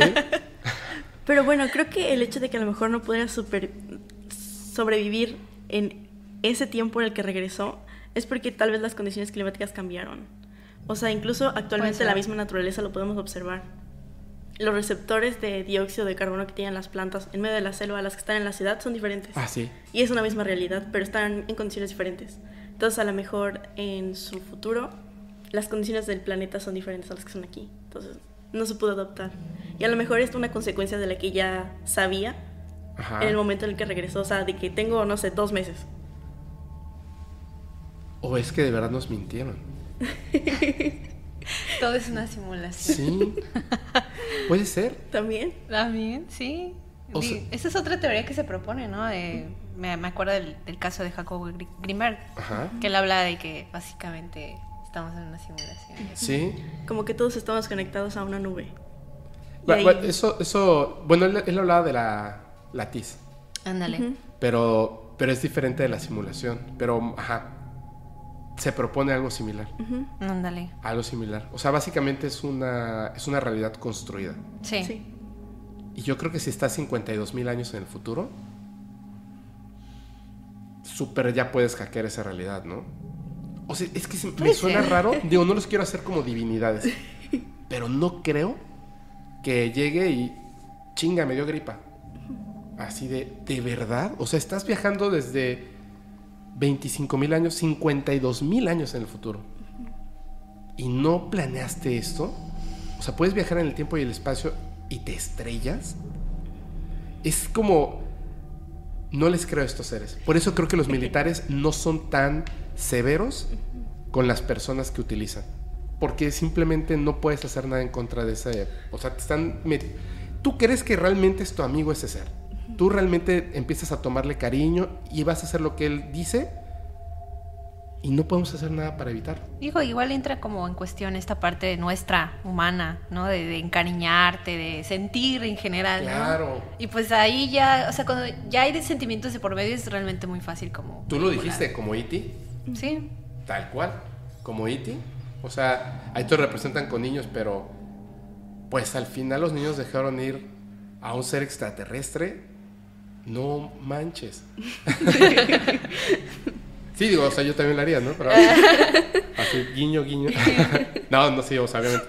Pero este, wow, no sé, la realidad es una cosa muy extraña. Sí. Así es. Y pues, este, ya hablando como de extraterrestres, Ajá. hay un tema que me gusta mucho, que creo que desde que lo conozco no duermo bien. Ah, caray.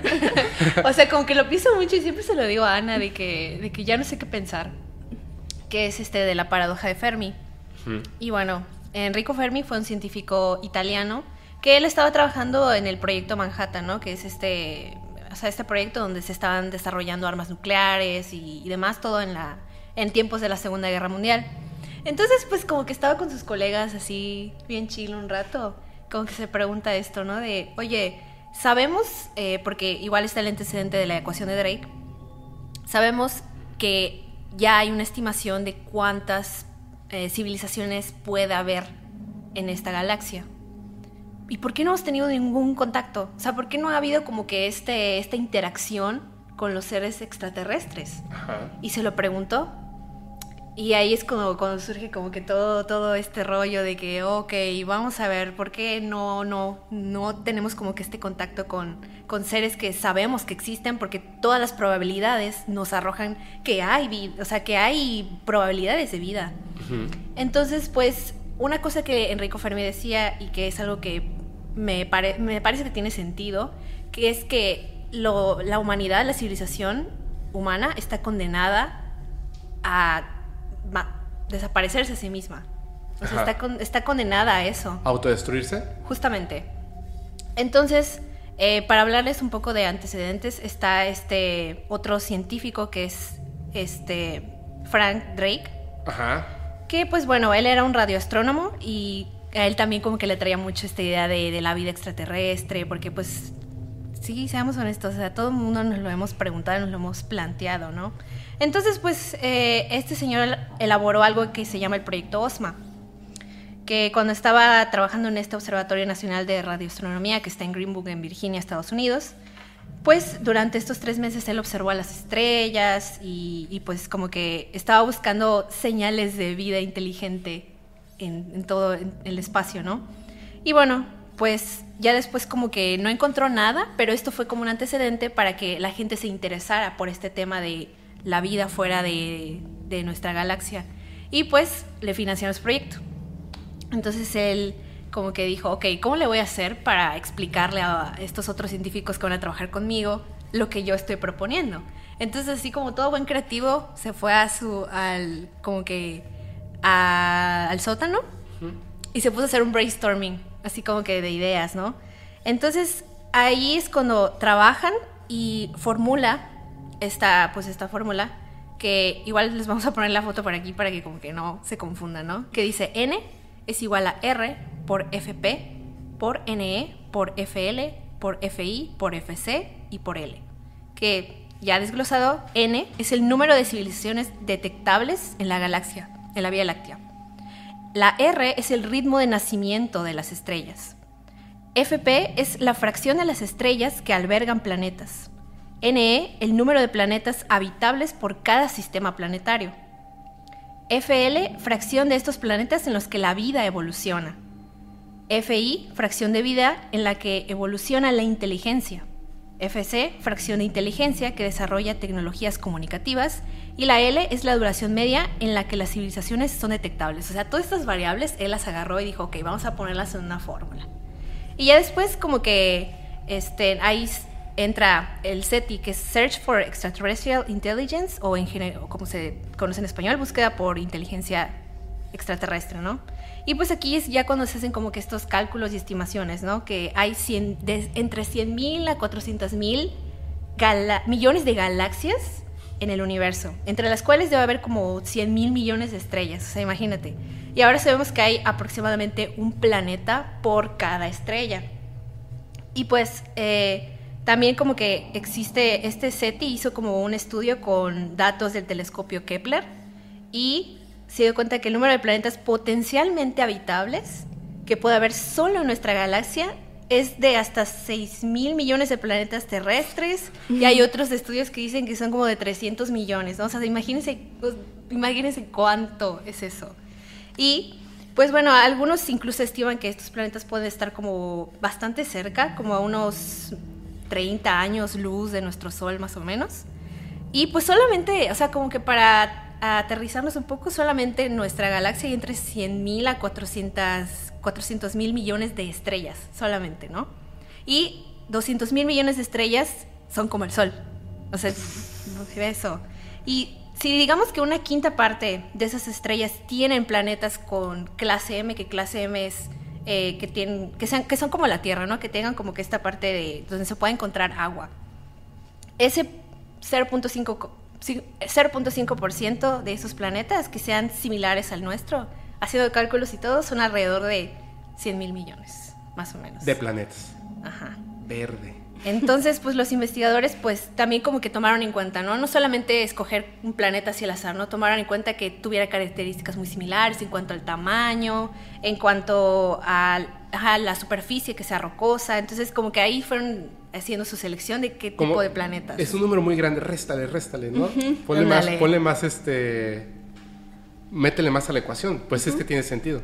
Ajá, ¿Qué- entonces, pues si estamos como que en lo cierto, hay alrededor de 100.000 civilizaciones inteligentes en, Solo en la galaxia. en nuestra, nuestra galaxia. En la Vía Láctea, ¿no? Eh, ¿100 mil? Sí, 100 mil millones más o menos. o sea, es, es un número muy, muy grande. Y tenemos, o sea, considerando que el universo tiene como 13 millones de años y nuestra Tierra tiene como 4.500 millones de años, eh, somos muy jóvenes. Sí. Sí, somos muy jóvenes. Y es como que un dato que, que te impresiona, ¿no? Digo, para nosotros como 4.500 millones de años es uh, un montón. Imagínate ahora cuánto tiempo han de existir otras cosas, ¿no? Entonces, pues aquí es como que donde entra el debate de que, bueno, si ya tenemos este número, esta estimación de que hay tantísimos planetas que potencialmente habitables y 100 mil millones de civilizaciones similares a la nuestra, ¿por qué no ha habido ningún tipo de contacto? Y es aquí como que donde entra toda esta, esta parte de la paradoja como tal, ¿no? Que como que no hay una respuesta. Y ha habido un montón de personas que han intentado resolverla, dado explicaciones, y como que mientras más la investigas te das cuenta de que, ok, todas esas explicaciones hasta cierto punto tienen sentido. Entonces hay una teoría que se llama la teoría del gran filtro. Esta teoría dice que en algún punto, desde la previda hasta como que todos los tipos de inteligencia, hay una especie de muro. O sea, hay un punto donde llegamos y chocamos como, como civilización. Entonces hay como que tres posibilidades ante esto del gran filtro, ¿no? La primera dice que somos excepcionales, es decir, que ya superamos ese gran filtro, ¿no? Y significa que no solamente no hay vida inteligente allá afuera, ¿no? Sino que puede que no haya ningún otro tipo de vida y nosotros estemos apenas comenzando a hacer como que esta vida inteligente. Como dijiste, los somos jóvenes, y, pero somos los únicos que estamos empezando. Esa es como que una respuesta, ¿no? Pero luego hay otra que dice que somos los primeros. Eh, nosotros, junto con muchas otras especies, a lo mejor puede ser que nos estemos dirigiendo como que a ese gran filtro. Y para todo esto hay como que una, una escala que se llama la escala de Kardashev, que determina los tipos de civilizaciones. Civilización de tipo 1 Ujú. es esta civilización que tiene la habilidad de utilizar la energía de todo su planeta. Civilización de tipo 2 que puede usar la energía de su sol, de su estrella anfitriona. Y la de tipo 3 que puede usar la energía de toda su galaxia. Nosotros somos un 0.7, o sea, no llegamos ni a 1.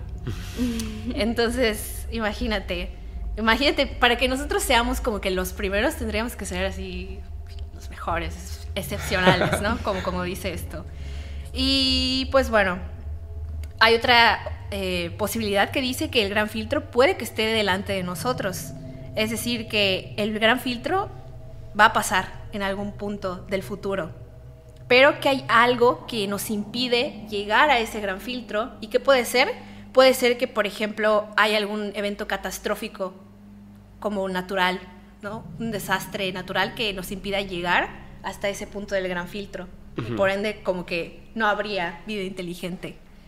Entonces, como que estas son las primeras eh, hipótesis que se formulan respecto a, a la paradoja de Fermi.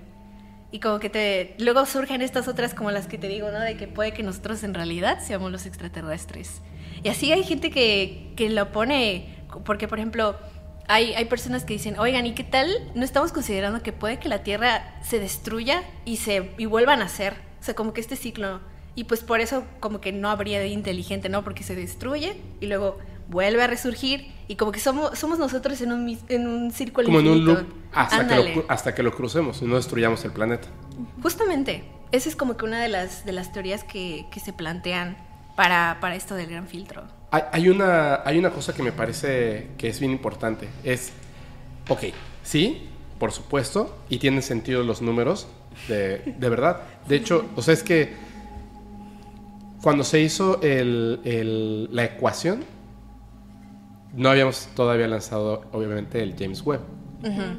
Entonces, la cantidad de galaxias observables en aquel momento y de las que se pensaba que existían, ese número se multiplicó. es muchísimo más grande porque descubrimos con James Webb que lo que nosotros pensábamos que era una galaxia a lo lejos, cuando nos acercamos descubrimos que son cientos de miles de millones de galaxias. O sea, es más grande el universo todavía de lo que nos habíamos imaginado, más complejo. O sea que todavía ese número, todavía, o sea... Se queda corto. Se queda corto, o sea, todavía se queda corto. Pero la pregunta, la más interesante es, ¿por qué no ha habido un contacto? Yo les diría lo siguiente, desde mi punto de vista y siempre lo voy a defender, el contacto ya existe. Mm. Lo que no ha existido es la respuesta del ser humano. Si no me creen, o sea, es así de fácil. O sea, los, eh, los mensajes en los campos de cultivo llevan Los un chorro de tiempo, pero así muchísimo tiempo. Ya hasta los pusieron así. Toma, te lo pongo al lado del radiotelescopio. Tú me mandaste esto, Frank Drake. Pues te lo pongo aquí. Ahí está la respuesta de recibo. Tal cual, fue el Frank Drake el que lo envió junto con Carl Sagan. Sí. Y lo fueron a poner ahí al lado. No, no es, porque no recibimos en la antena. Válgame, válgame, válgame, válgame el supremo arquitecto. Qué barbaridad. También Ahí está, está. la señal wow. Está la señal, wow. Esa es otra que tal cual lo reciben en una antena. Sí, ajá. Pero ah, es que aún así no. Y hay un montón de cosas. O sea, ahí está. Yo les dije que iba a ser el 27, no fue el 27, fue el 22. El gobierno de Estados Unidos, tómala. Ahí está. Tecnología no humana llegando al planeta. O sea, definitivamente ellos ya están aquí. Están los mensajes en el cielo, en las nubes, bla, bla, bla, bla. El problema es justamente que no, so- no somos una civilización, aunque pensamos que tenemos un montón de tecnología. A ver, ¿cuántos cables hay aquí para que podamos hacer una, una grabación? Pensamos que tenemos un montón de tecnología, pero como lo dijiste bien, pero ni siquiera sabemos cómo utilizar la energía de nuestro propio planeta. O sea, y, y queremos comunicarnos con seres que tomen la energía de su estrella o de su propia galaxia, o quién sabe de dónde, ¿cómo nos vamos a comunicar? Nosotros no somos capaces de observarlos ni de llegar a sus planetas. Ellos sí, o sea, y nos dicen, a ver, les voy a poner aquí una figura simple, una imagen así en el campo de cultivo, y no podemos, o sea, científicamente, matemáticamente, no logramos obtener toda la información de una simple imagen. Súper complejas, con una información riquísima, y no solamente ahí, sino hay un campo de cultivo en el que dejaron flores, ¿sí saben? Las, las plantas estaban aplastadas, pero las flores seguían en pie. Imposible hacerlo aplastando el campo de cultivo. Las flores seguían en pie y vivas, como siempre están los campos de cultivo. Han dejado eh, imágenes en forma de monedas, así como, como Alf, que regresó en forma de monedas, en los campos de cultivo. Y muchas cosas más. Solamente ahí, solamente ahí. Pero no tenemos, o sea, si no sabemos de dónde viene y nos plasman ahí la información, no tenemos todavía la capacidad de poder desmenuzar esa información y entenderlo. ¿Cómo nos vamos? O sea, ok, ya entendimos que vienen de Z reticule. ¿Y ahora cómo le mandamos un mensaje? O sea, estamos en el punto en el que mandar nosotros un mensaje nos va a tomar 30 millones de años en llegar. Pues obviamente Sí. no estamos como, como civilización en el punto de poder mantener una comunicación. Eso es justamente como que otra de las respuestas, ¿no? Lo que pasa es que nosotros todavía no hemos desarrollado como la suficiente energía para comunicarnos. Y aparte, tenemos, o sea, nosotros nos comunicamos de una manera, ¿no? Usamos alfabetos, usamos fonemas, pero ¿cómo se comunicarán ellos? De otra manera muy diferente, entonces como que no machea. Y también hay otra que dice que, por ejemplo, ellos están invernando o están como esperando, ¿no? Que a lo mejor ellos están esperando a que nosotros les seamos útiles Sí. en algún momento. Claro, por supuesto. O sea, es que, ay, con todo el respeto así, imagínate que, que acabas de llegar a así nueva colonia, tú compraste la primera casa y estás ahí y dices, ya quiero que lleguen los vecinos y resulta que llega, en lugar de, de unas personas, llegan, no sé, unos lemures. ¿Cómo te vas a comunicar? Sí. ¿Te vas a sentar a esperar a que evolucionen? No, pues. Pues no, o sea, no te interesan. O sea, están ahí y de repente a lo mejor pasas y te ven, pero no, no, ellos no son tan importantes para ti y nosotros no somos tan importantes. De hecho, me parece que la razón, y eso es cierto que se ha hecho en muchos contactos, que la razón por la que no intervienen es porque la humanidad está en una etapa de juventud temprana. Sí. Y es como los jóvenes, o sea, sí, de verdad, o sea, te dan, te sueltan el coche y, y no tienes precaución. Entonces, descubrimos este, la energía atómica y no tenemos precaución. Descubrimos este, cómo dividir un átomo y no tenemos precaución. O sea, Sí. ahí está, pues, habló hoy del proyecto Manhattan y muchas cosas. O sea, mira, así construyes un portal, pero no lo hagas porque es muy peligroso. Vamos a construir un portal. O sea, no tenemos cuidado, estamos, en, estamos así, queriendo correr en esta parte tecnológica en lugar de buscar una forma de hacer el contacto. Y si están todos ellos ahí, estas razas, y la moral es algo meramente humano, por así decirlo, ¿por qué no llegan y nos atacan? Y me parece que lo correcto es lo siguiente. Son tantos, tantísimos, que la naturaleza equilibra las cosas, por supuesto. Así como vemos en África que van leones, gacelas, cebras, hipopótamos y están tomando agua del único lugar donde hay agua. Y no se atacan en ese momento, porque se equilibra la naturaleza. Entonces, ¿por qué voy a viajar 30 millones de años, recursos, tiempo, energía, bla, bla, bla, para venir a así sacar armas del ultrapasado, ta, ta, ta, cuerpo a cuerpo, pelear con ellos? No, Claro. O sea, no tiene sentido. No es que sean buenos, simplemente, pues no les importamos. Sí, incluso hay como que esta otra teoría que, que nos ven así como si fuéramos un hormiguero. Sí. Que dice, digamos que hay un hormiguero en medio del bosque, ¿no? Y justo al lado de este hormiguero construyen una superautopista que tenga como 10 carriles. Y la pregunta es, ¿serían las hormigas capaces de entender qué es esta superautopista de 10 carriles? ¿Seríamos capaces como serían capaces las hormigas de entender la tecnología, la intención de estos seres que construyen la autopista a su lado? Y pues sí, tiene sentido, ¿no? A lo mejor, como tú dices, ya están acá y hacen cosas, pero nosotros no lo entendemos. Sí, no lo entendemos. Y no lo veo, o sea, como que por más que tratemos, todavía no estamos en ese punto donde podamos entender cuál es la intención o qué es lo que quieren hacer acá. Y de repente a ese hormiguero llegan unas polillas. Y, y a- no, de verdad. Y a lo mejor como insectos sí se pueden medio entender. Que yo creo que esos son esos seres que sí nos visitan. Los que solo, solo están un poco más adelantados que nosotros. Y por lo mismo se les hace interesantes. Porque pues tú te quieres, quieres socializar, ¿no? Quieres como, como entablar una conversación. Pero a lo mejor todavía no estamos ahí. Y siento que por eso de repente se entrometen. A ver si, si podemos avanzar o no destruirnos en el proceso. Que a mí me suena eso muy lógico. Están esperando así de... No, están justo en ese momento donde o se convierten en polvo de estrellas y vamos a tener que esperar otros 500 millones de años a que vuelvan a evolucionar. O este o no o pasan descubren energía ilimitada y entonces ya se pueden comunicar con nosotros. Espérate no, no queremos ahorita entablar este conversación con los cavernícolas vamos a dejar que evolucionen un poquito. Pero mientras tanto están como ahí viendo influenciando ciertas cosas es, chismoseando o sea básicamente no o sea como cuando descubrimos que ciertos monos, si saben eso, ah, la evolución no se alcanza porque nunca se detiene, ciertos monos empezaron a utilizar herramientas construidas, o sea, literalmente hacían lanzas para eh, cazar pescados, pues los científicos así de a observarlos, no a comunicarse con ellos, a observarlos, o sea, está súper interesante.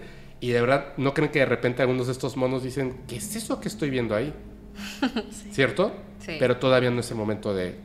Falta que evolucionen para que nos podamos comunicar con ellos. Sí, justamente yo también pienso que eso podría pasar, ¿no? Que ahorita nos ven y dicen, me vale la pena. o sea, o, no- o nos ven y dicen, ay, esto yo ya lo hice, ya lo dominé. Es como ver el pasado, ¿no? Pero, pero así de en, en tiempo real. Ándale. En- y también como que se habla mucho de que puede que a lo mejor eh, ya en sus especies más avanzados como que ya tengan este medio ambiente ideal para ellos. Y pues como que no ven la necesidad de venir acá, o sea, dicen como, pues como para qué, ¿no? Digo, ellos viven felices, a lo mejor como que eh, en su planeta o... Su planeta utópico, ¿no? Sí. En, en el centro de su planeta, así todo Ándale, perfecto. entonces dicen, "Y, pues para qué voy a visitar la Tierra. Digo, ¿sabes? Sí, posiblemente solamente los aventureros, este, personas de ciencia de otros planetas o realidades o quién sabe qué, son los que de repente llegan, ¿no? Sí. Híjole. Sí, me parece, me parece que eso de la hormiga es lo más este, acercado a la realidad. Por eso nos, esos mensajes en los campos de cultivo me parece que empezaron así como súper sencillo, bolita, palito, cuadrado, triángulo, este, hexágono, realidad, ADN, no sé, ya nos perdimos, así de, maestro. Incluso, incluso No entendí. o sea, cuando yo conocí el tema de los crop circles, le dije a Ana, oye, esto se parece a los Nazca, que ellos también hacían como Ajá. sus figuras, ¿no? Que, que siento que ellos sí se querían comunicar hacia allá. Sí, entonces es, es muy peculiar. Es muy peculiar. De hecho, esto que comentas me recuerda un poquito al incidente de Roswell. Hay un texto en el que una persona que estaba ahí cerca pudo estar cerca de la nave y pues telepáticamente se pudo contactar con uno de los seres que estaba medio vivo, que resultó que era como un, un ser femenino. Ajá. Y le empezó a hablar que ellos venían de otra galaxia y que básicamente la Tierra está como en las periferias. Ajá. Y que ellos venían como en una misión, como si fueran biólogos, Sí. como a recoger muestras y eso, y se iban. Y fue que tuvieron el accidente y pues se quedaron. Pero como que estamos tan a la orilla que no somos de interés. Sí. Estamos e- en un lugar que, que le decían primero el zoológico y luego el laboratorio. Pero, o sea, lo observan, pero a lo lejos, porque dice que en serio estamos así como en la orillita. pero que si te vas hacia acá, o sea, hacia donde están ellos, que la vida es así como mucha por todos lados. que de incluso esa vida no es propia únicamente de los planetas. Lo cual es súper interesante. Porque incluso en la ecuación solo estamos pensando en planetas que se parezcan a la Tierra, que tengan Sí. agua, que tengan atmósfera.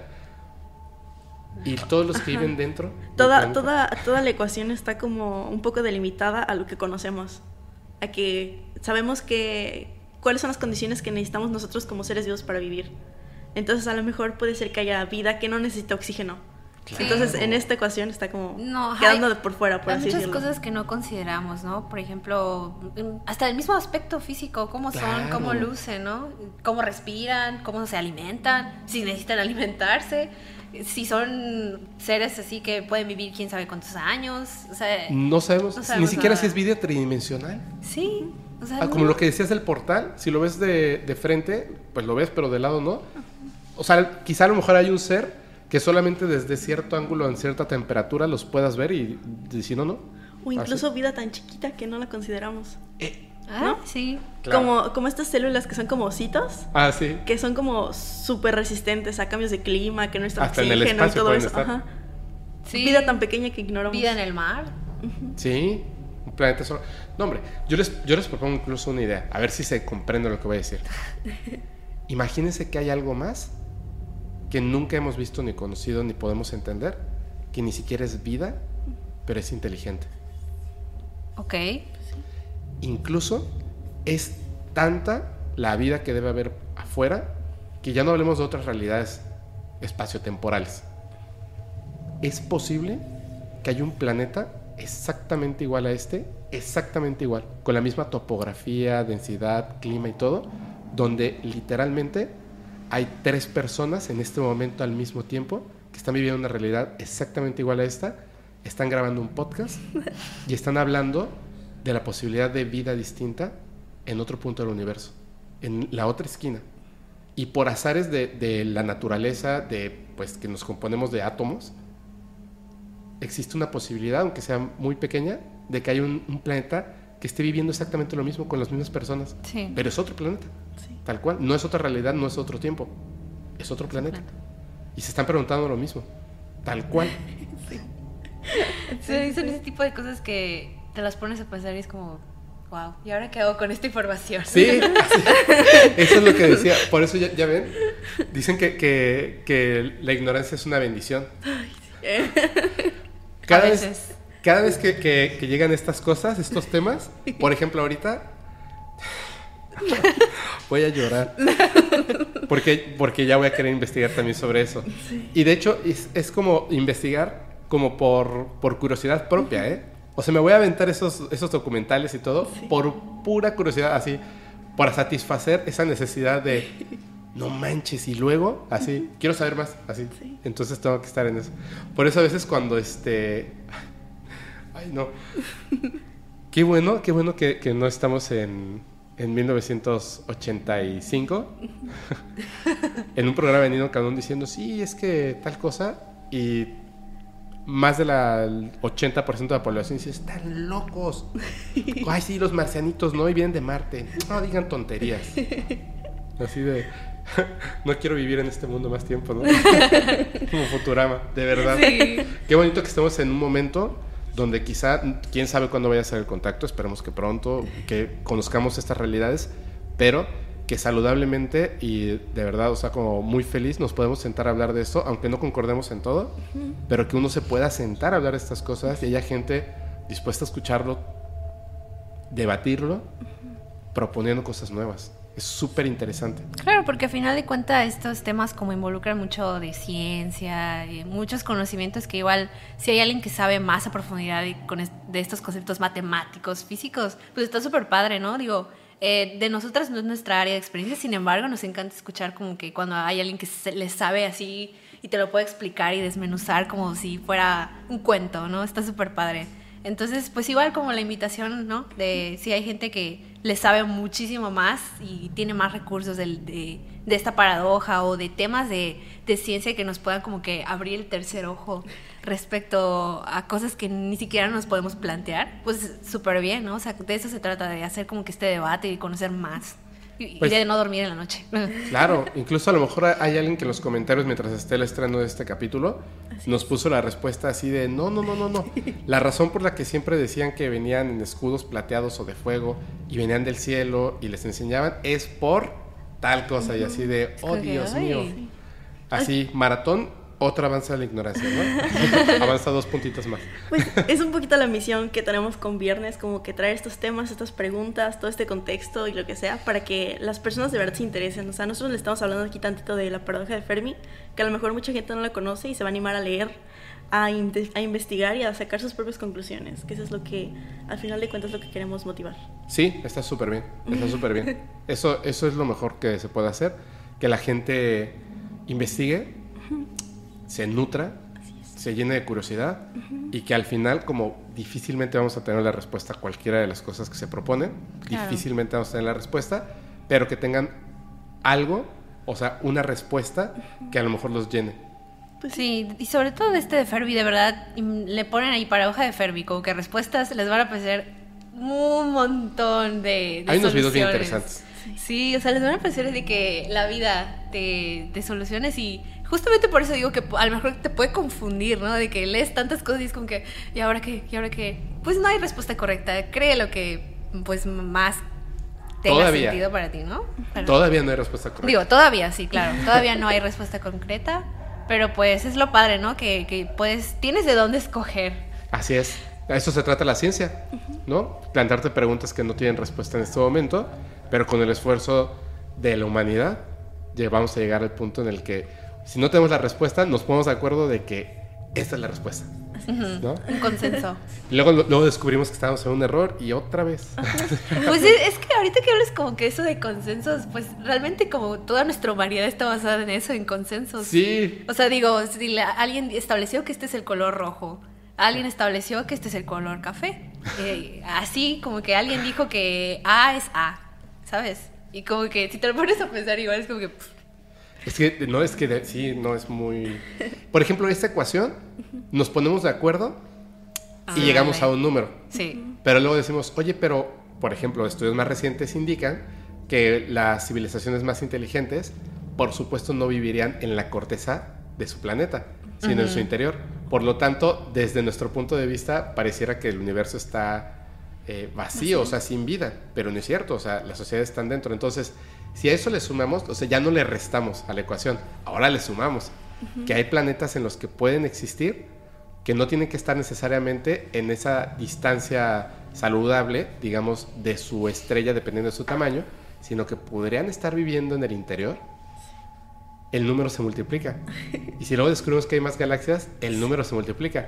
Y descubrimos, cuando logremos hacerlo de manera así, total, que existen otros universos, otras realidades, ¡pum! No, ya. O sea... Too much. vamos a estar súper poblados, súper poblados. Y vamos a preguntarnos entonces, no manches, tan, tan de verdad, tan malos somos, o sea, la humanidad es tan, tan apestosa que no se quieren acercar ni siquiera para decir, hola, ¿cómo estás? Buenas tardes. Puede ser, ¿no? Puede ser, puede ser. O sea, se habla también como que de, de, esta parte de la colonización. Digo, nuestra especie humana tiene esto que se llama colonización y que O sea, si, si agarran un extraterrestre para hacerle estudios, Sí, investigaciones, no. imagínate, imagínate lo que le harían a esos pobres seres. De que de mascota los traen o cosas Sí. así. Sí, no. No, y de hecho, creo que, creo que sí somos demasiado este bélicos, pues peligrosos a final de cuentas, Sí. ¿no? Nos podemos autodestruir en cualquier momento. Este. Sí, las enfermedades. O sea, hay muchas cosas que todavía no estamos en el punto de poder saludar. Este. Pues bien a otros seres que ya hayan pasado por esas cosas, ¿no? O que no pasaron y que se preguntan qué, qué les pasa a ellos, ¿no? ¿Qué, qué tienen en la cabeza? Entonces, creo que también es bien importante, aunque yo digo que no me gusta esta onda de los extraterrestres New Age, pero creo que es importante, importante que si la humanidad quiere hacer contacto con seres extraterrestres, tiene que empezar por mantener saludable el planeta y la sociedad. Ahí está el ladrando de besita diciendo, sí, Sí, digo, mínimo como que ya sabes la responsabilidad social que tenemos con el planeta que ahorita está. mínimo, mínimo, para que entonces estos que nos observan digan, ok, ya vamos a entablar conversación. Ahora sí, ya limpiaste la casa, va, Sí. ¿no? Mínimo. hay algo que incluso entre los seres humanos no nos entendemos. El que tenemos idiomas diferentes. Desde Uy, ahí. sí. ¿Qué idioma van a hablar? Culturas, no, está, está- bueno, van a hablar el idioma de las matemáticas, eso definitivamente. Defini- o sea, llevan siglos, literalmente, colocándonos la información en matemáticas ahí. Bueno, y hasta sí. cuando señala, no estaba señalando su nombre, estaba diciendo 15, ¿no? Y lo entendimos mal. Entonces, son, está, está chistoso que sea el mismo número que utilizaban los mayas, siendo que somos acá y Yucatán. Oigan, no, no, no sé coincidencia. Ya se cayó. No. Bueno, ahorita, perdón. Bueno, muchas gracias, muchas gracias por este por venir. Estuvo súper, súper chido. Por favor, antes de que nos vayamos, algo que le quieran decir a la comunidad y sus redes sociales, por favor. Ok. Nos pueden encontrar en todas nuestras redes sociales como arroba viernes conspirativo. Eh, subimos episodio todos los viernes. Ahorita estamos de descanso, pero vamos a subir episodios pronto. Depende de cuándo vean esto. y pues nada, que si les gusta hablar de temas conspirativos, si les gusta escuchar, pues se pueden pasar por nuestro podcast. Sí, también sí tienen como mucho interés en todos esos temas que, que no solamente implica decir que las respuestas son los extraterrestres. Eh, tenemos temas de todo, o sea, hablamos como de cosas más históricas, hablamos de cosas filosóficas, mitológicas, o sea, como un poco de todo, ¿no? Y pues eh, nos gusta como hablar de, de, de todo lo que nos encontremos, pero también nosotras hacemos nuestras hipótesis. Muy que bueno, al bien. final de cuentas eh, parece ser podcast, ¿no? Entonces, pues sí, si les interesa por ahí, este, véanlo. Y ya, ya con, o sea, tenemos algunos meses que son temáticos, ¿no? Por ejemplo, el de marzo, que es solo mujeres. O septiembre, que son temas mexicanos. Entonces, como que ahí nos vamos adentrando. Ahorita se vienen temas muy padres, muy interesantes. Temas que no solamente involucran esta parte del charco, sino ya nos vamos igual para el otro. Entonces, Ok. pues si tienen curiosidad, dense una vuelta por Viernes Conspirativo. Igual nos pueden escribir en cualquier momento, o sea, de repente ahí nos escriben mensajitos y pues la verdad está muy padre, o sea, siempre estamos escuchando y anotando lo que nos dicen, pero lo tomamos en cuenta. Entonces, pues muchas gracias por permitirnos este, estar en tu podcast. No, gracias a ustedes por venir. Me la pasé muy bien, la verdad. De, de repente me di cuenta, así, que llevamos un montón de tiempo. Bueno, o sea, llevamos bastante tiempo, pero está bien, está Sí. bien. Es, es bueno, es bueno este, platicar muchísimo de todo esto. Yo les agradezco muchísimo y le recuerdo a la gente que si quieren mandar sus experiencias, evidencias para insomnio paranormal, por favor háganlo al correo pepo@podcastparanormal.com. Y gracias, gracias, gracias. Nos vemos este prontito. Y les recuerdo que los capítulos del podcast paranormal se disfrutan mucho mejor si los escuchas mientras conduces en una oscura y terrorífica carretera y no tienes a nadie a quien abrazar. Chao.